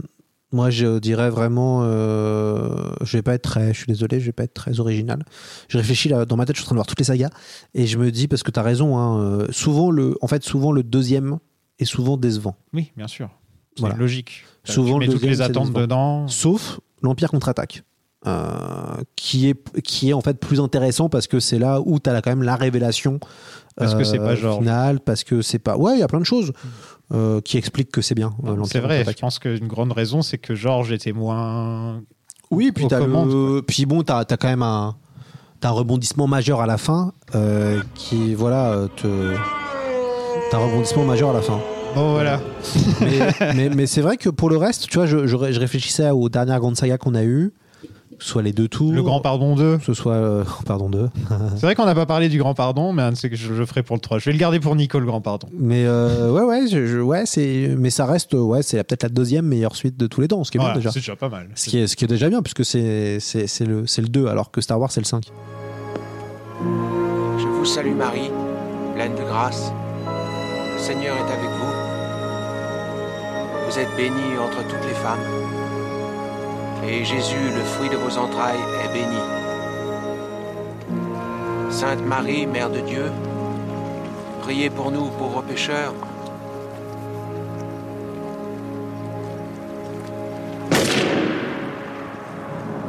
Eh bien, Lloyd, merci beaucoup d'être venu. C'était un plaisir de t'avoir reçu enfin. Et peut-être que tu reviendras pour le Seigneur des Anneaux s'il y a de la Ben, place. Ouais, et puis j'espère que c'est toi qui viendras sur le podcast quand je ferai un- une semaine peut-être euh, Twin Peaks. Ah, bah là, carrément. Ce serait Faut pas me le dire deux fois. plutôt euh, saison 1, saison 2 ou saison 3 alors? Saison 3. Ouais? Ouais, saison 3. la plus, com- la plus compliquée. Ouais. Celle qui me tente le plus. Ah, mais c'est la, et je- bah, c'est la plus intéressante à analyser, ça c'est sûr. Tu fais pas les sopranos des fois? Euh, les Sopranos, bah, si je fais, c'est plus que du polar. J'avais un site web sur les sopranos à l'époque de la saison 5. Si je fais, c'est plus que du polar, oui, avec grand plaisir. Ah oui, si tu fais plus. C'est vrai que euh, Lynch peut un peu tricher et le mettre dans C'est plus que de la fantasy pour le côté fantastique. C'est polar aussi, ça rentre dans les deux. Évidemment, Ouais. c'est évidemment polar. Mais c'est vrai que plus que du polar, c'est une bonne idée. Et je pense que là, tu pourrais m'inviter souvent plus que sur les deux autres. Ouais, plus que sur les. Ah ouais, ouais, non, mais après, il y aurait des vrais trucs à faire sur, euh, bien Ah sûr. ouais, ouais. Mais euh, je note pour, euh, je note pour, euh, pour Lynch, euh, ce sera avec grand On plaisir. peut te retrouver donc plus que de la SF, plus que de la fantasy. Toutes les semaines, alors le, le concept est simple, toutes les La semaines. veste. Voilà la veste. Tout- le concept est simple. Toutes les euh, deux fois par semaine, j'invite auteurs, journalistes, universitaires, spécialistes à analyser des œuvres de SF et de fantasy. Euh, récemment, j'ai fait un épisode sur Black Panther où j'analysais tout Black Panther en 80 minutes. Et le moment où le podcast va être diffusé, le, pro- la prochaine émission sera sur Andorre. Ok. Euh, où on se demandera si Andorre est la meilleure, la réponse. J'ai la réponse. meilleure série Star Wars ou pas de tous les temps. Voilà. Ah, J'ai eu beaucoup à utiliser le bouton aujourd'hui. Ah, pas mal, hein Bon, merci beaucoup. Je t'en prie, merci à toi. Mamma mia Merci beaucoup à vous d'avoir suivi cet épisode sur Le Parrain 2. Un film qui, ma foi, est plutôt sympa. Ça fait longtemps que j'ai pas utilisé ça. Sa place, c'est dans un musée Voilà. Euh, en ce moment, sur le Patreon, je sors des trucs en rapport avec le parrain. Donc, j'ai fait un petit, euh, un petit épisode compagnon sur, euh, sur le parrain, euh, où je parle un petit peu de tous les liens avec la mafia et les histoires vraies qui ont inspiré le- les trois films. Donc, n'hésitez pas à y aller. Et aussi, euh, dans une semaine ou deux, il y a un épisode sur Apocalypse Now qui devrait sortir, donc un film de Francis Ford Coppola avec Marlon Brando, qui est le compagnon parfait pour cette petite saga, Le Parrain. Et tout ça, c'est sur patreon.com slash plan séquence, un endroit où vous pouvez trouver euh, des dizaines et des dizaines d'épisodes bonus et avoir les épisodes en avance et, euh, et des podcasts exclusifs comme Sauf qui peut et comme Bondsplaining et plein, plein, plein, plein de trucs. Et je voudrais remercier les plus grands contributeurs du Patreon.